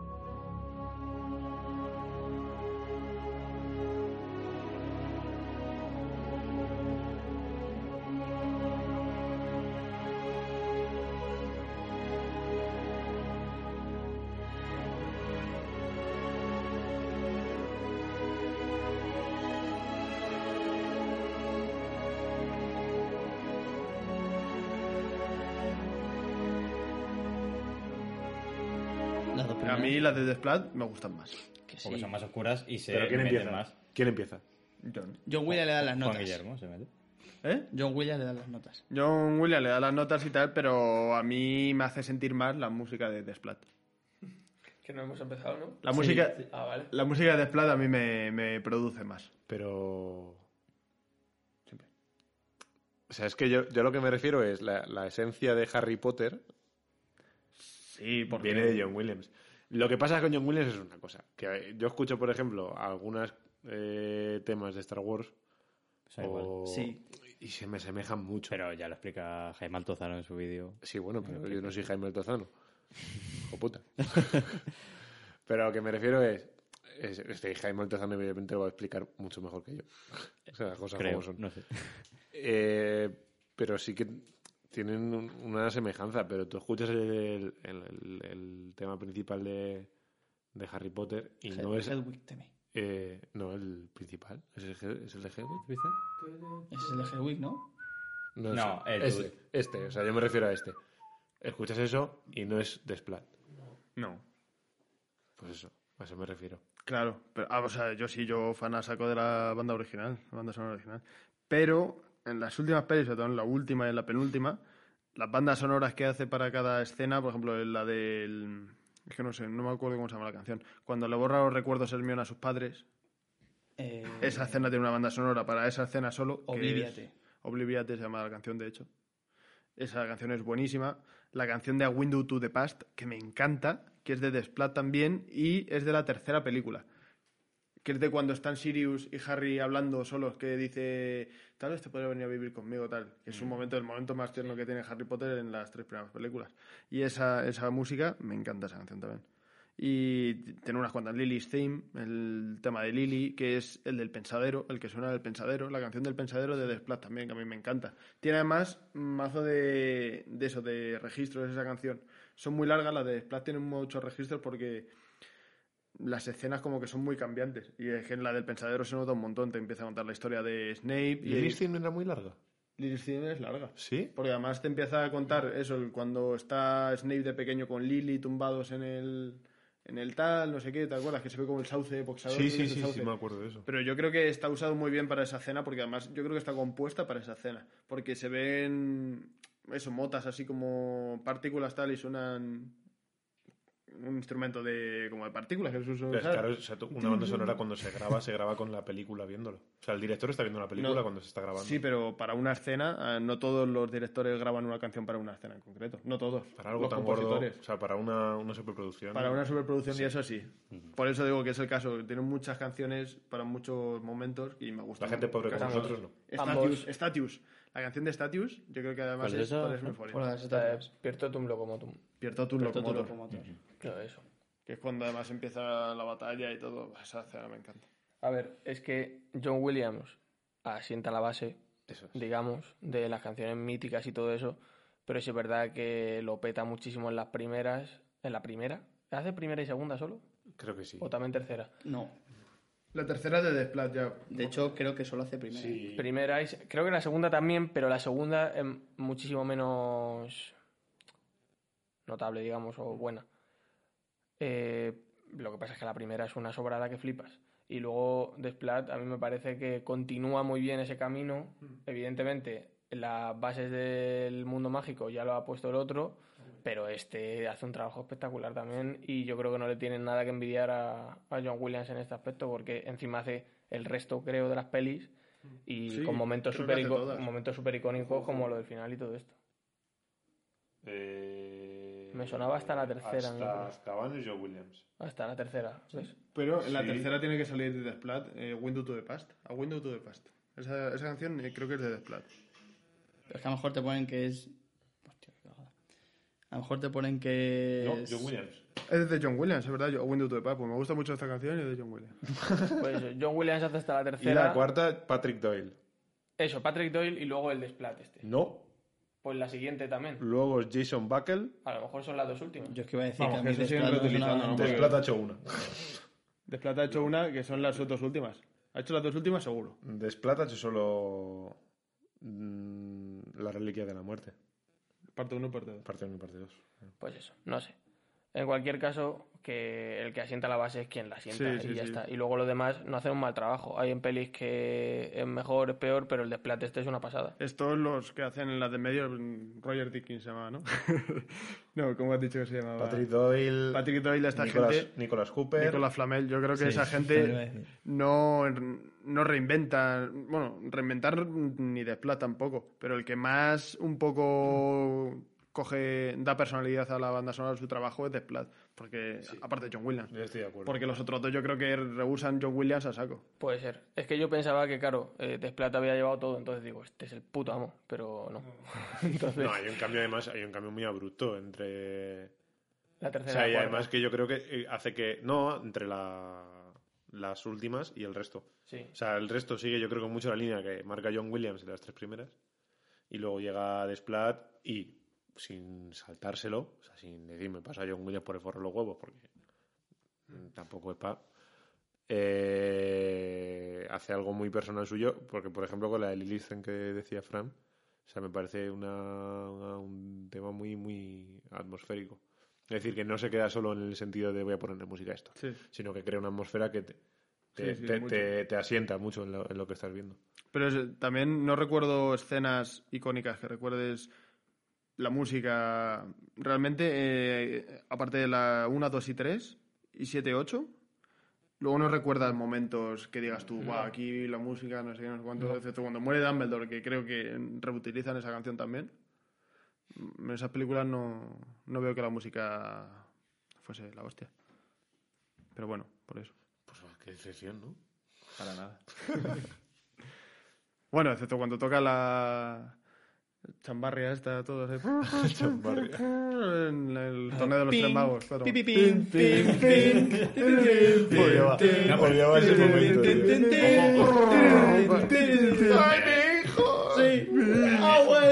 Muy importante al final esa... Sí, sí, como- no, esa escena me encanta, eh, a mí me gusta mucho. Oye, vienen todos ahí contentos celebrando la muerte de Cedric. Y ¿Tienes ya, alguna curiosidad? ya está, ¿no, chicos? A mí... Sí. Las curiosities. Sí, tengo un par. Adelante. El hecho, por ejemplo, de que en la primera peli, en Ollivanders, había 17.000 cajas. Con sus- ¿Reales? sí, sí. Con Hostia. sus propias etiquetas de cada varita. Imagino. 17.000. Imagino, Qué sí. Ah, pero si no caben todas ahí en, en. Hostia, grande, menudas bien estrategias tenía, chaval. Parecía eso la Biblioteca Nacional. ¿Has estado? No, tío, pero lo he visto. A mí me ha situado muy bien espacialmente. el 17.000 director. con sus etiquetas. Lo que no sé es si dentro había una varita, creo que no. Eh, Había, había palos que habían recogido la calle. Lo, lo del Amazonas, la deforestación, pues... Daniel Radcliffe, o Radcliffe, no sé cómo se dice bien. Yo digo Eh, Radcliffe. Yo también. Yo digo Ridicles. Yo le, yo le digo Dani. porque- Yo digo Harry Potter. Eh, ha usado en todas las películas un total de 160 gafas y 80 varitas, o algo así. Porque las perdía. No, la rompía jugando con ellas, por lo visto. ¿Las varitas? Daban así también. O sea, ta, ta, ta, ta, ta, entonces- no sé qué. entonces- Empezaban a jugar con ellas. Sobre- pero sobre la todo en las primeras, porque las primeras eran eso, como palos y, Sí. Es que eran críos, tío. algún- al- y algunas eran de goma también al principio. Se lo de puta madre grabando de pequeño. Hombre, ya ves. Y de mayores. Luego ya un, Pero de poco pequeño. hablando de más realización cinematográfica y tal, los movimientos de cámara cuando hacen un hechizo siguen al hechizo. Por ejemplo, cuando cuando hace Wingardium Leviosa, la cámara pues está como flotando, siguiendo la pluma tal.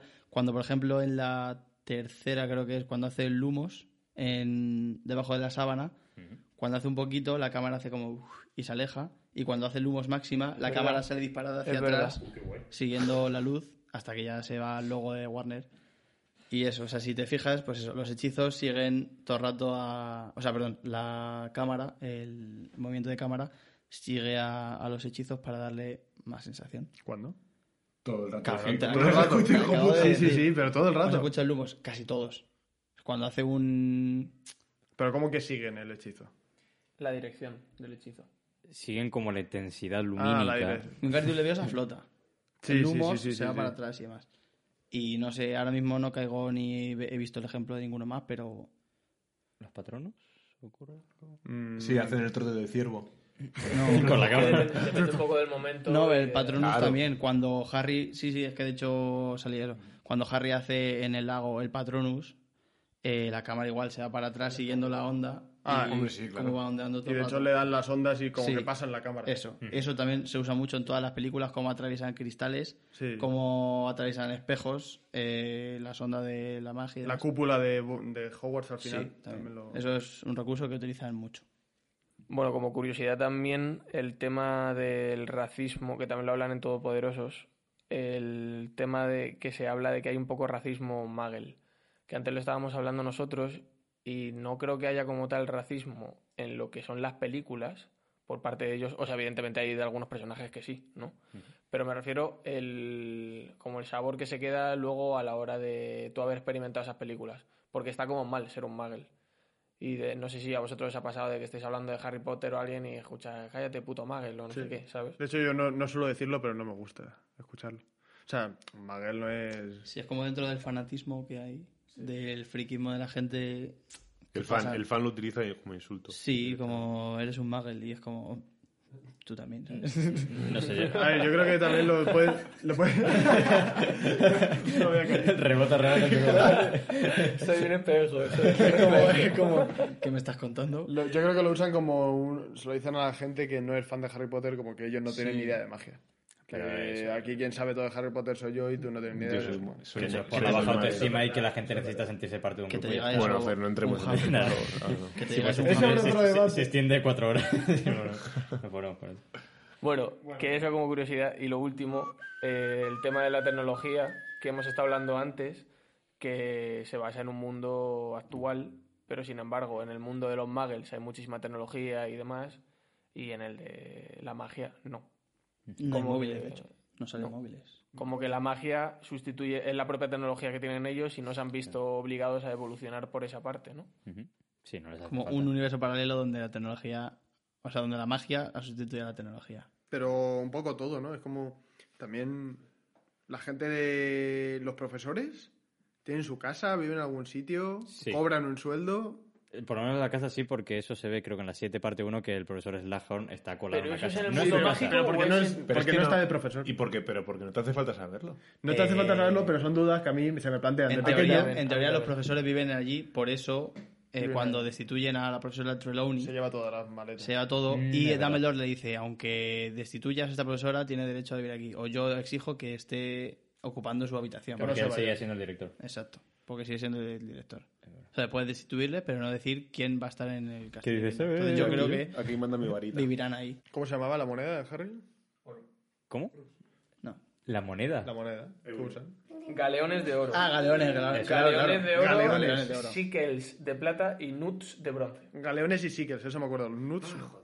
Según Rubeus Hagrid, hay 17 sickles en un galeón y 29 nuts en un sickle. Vaya Lo que mierda. significa que hay 493 Que es nuts en un galeón. tío. 29 O sea, y, nueces, y- tío, y- y síqueles. Harry tenía una cámara acorazada llena de esos galeones. De galeones dorados. Era, O sea, que era- tenía la- estaba- y... era contable. Era Claro, Floyd ¿Su padre de dónde eh, sacaron eso? Yo creo, que, yo creo que había negocio ilegal. Había negocio Sí, por ahí. su O sea, sus James, padres algo hacían. Traficaban James con tenía ahí un negocio con la mafia. Porque es que si no... De cerveza de mantequilla o algo. Además, la Algo casa que tenían tampoco es que fuera aquí. No, el tráfico, de sangre de unicornio.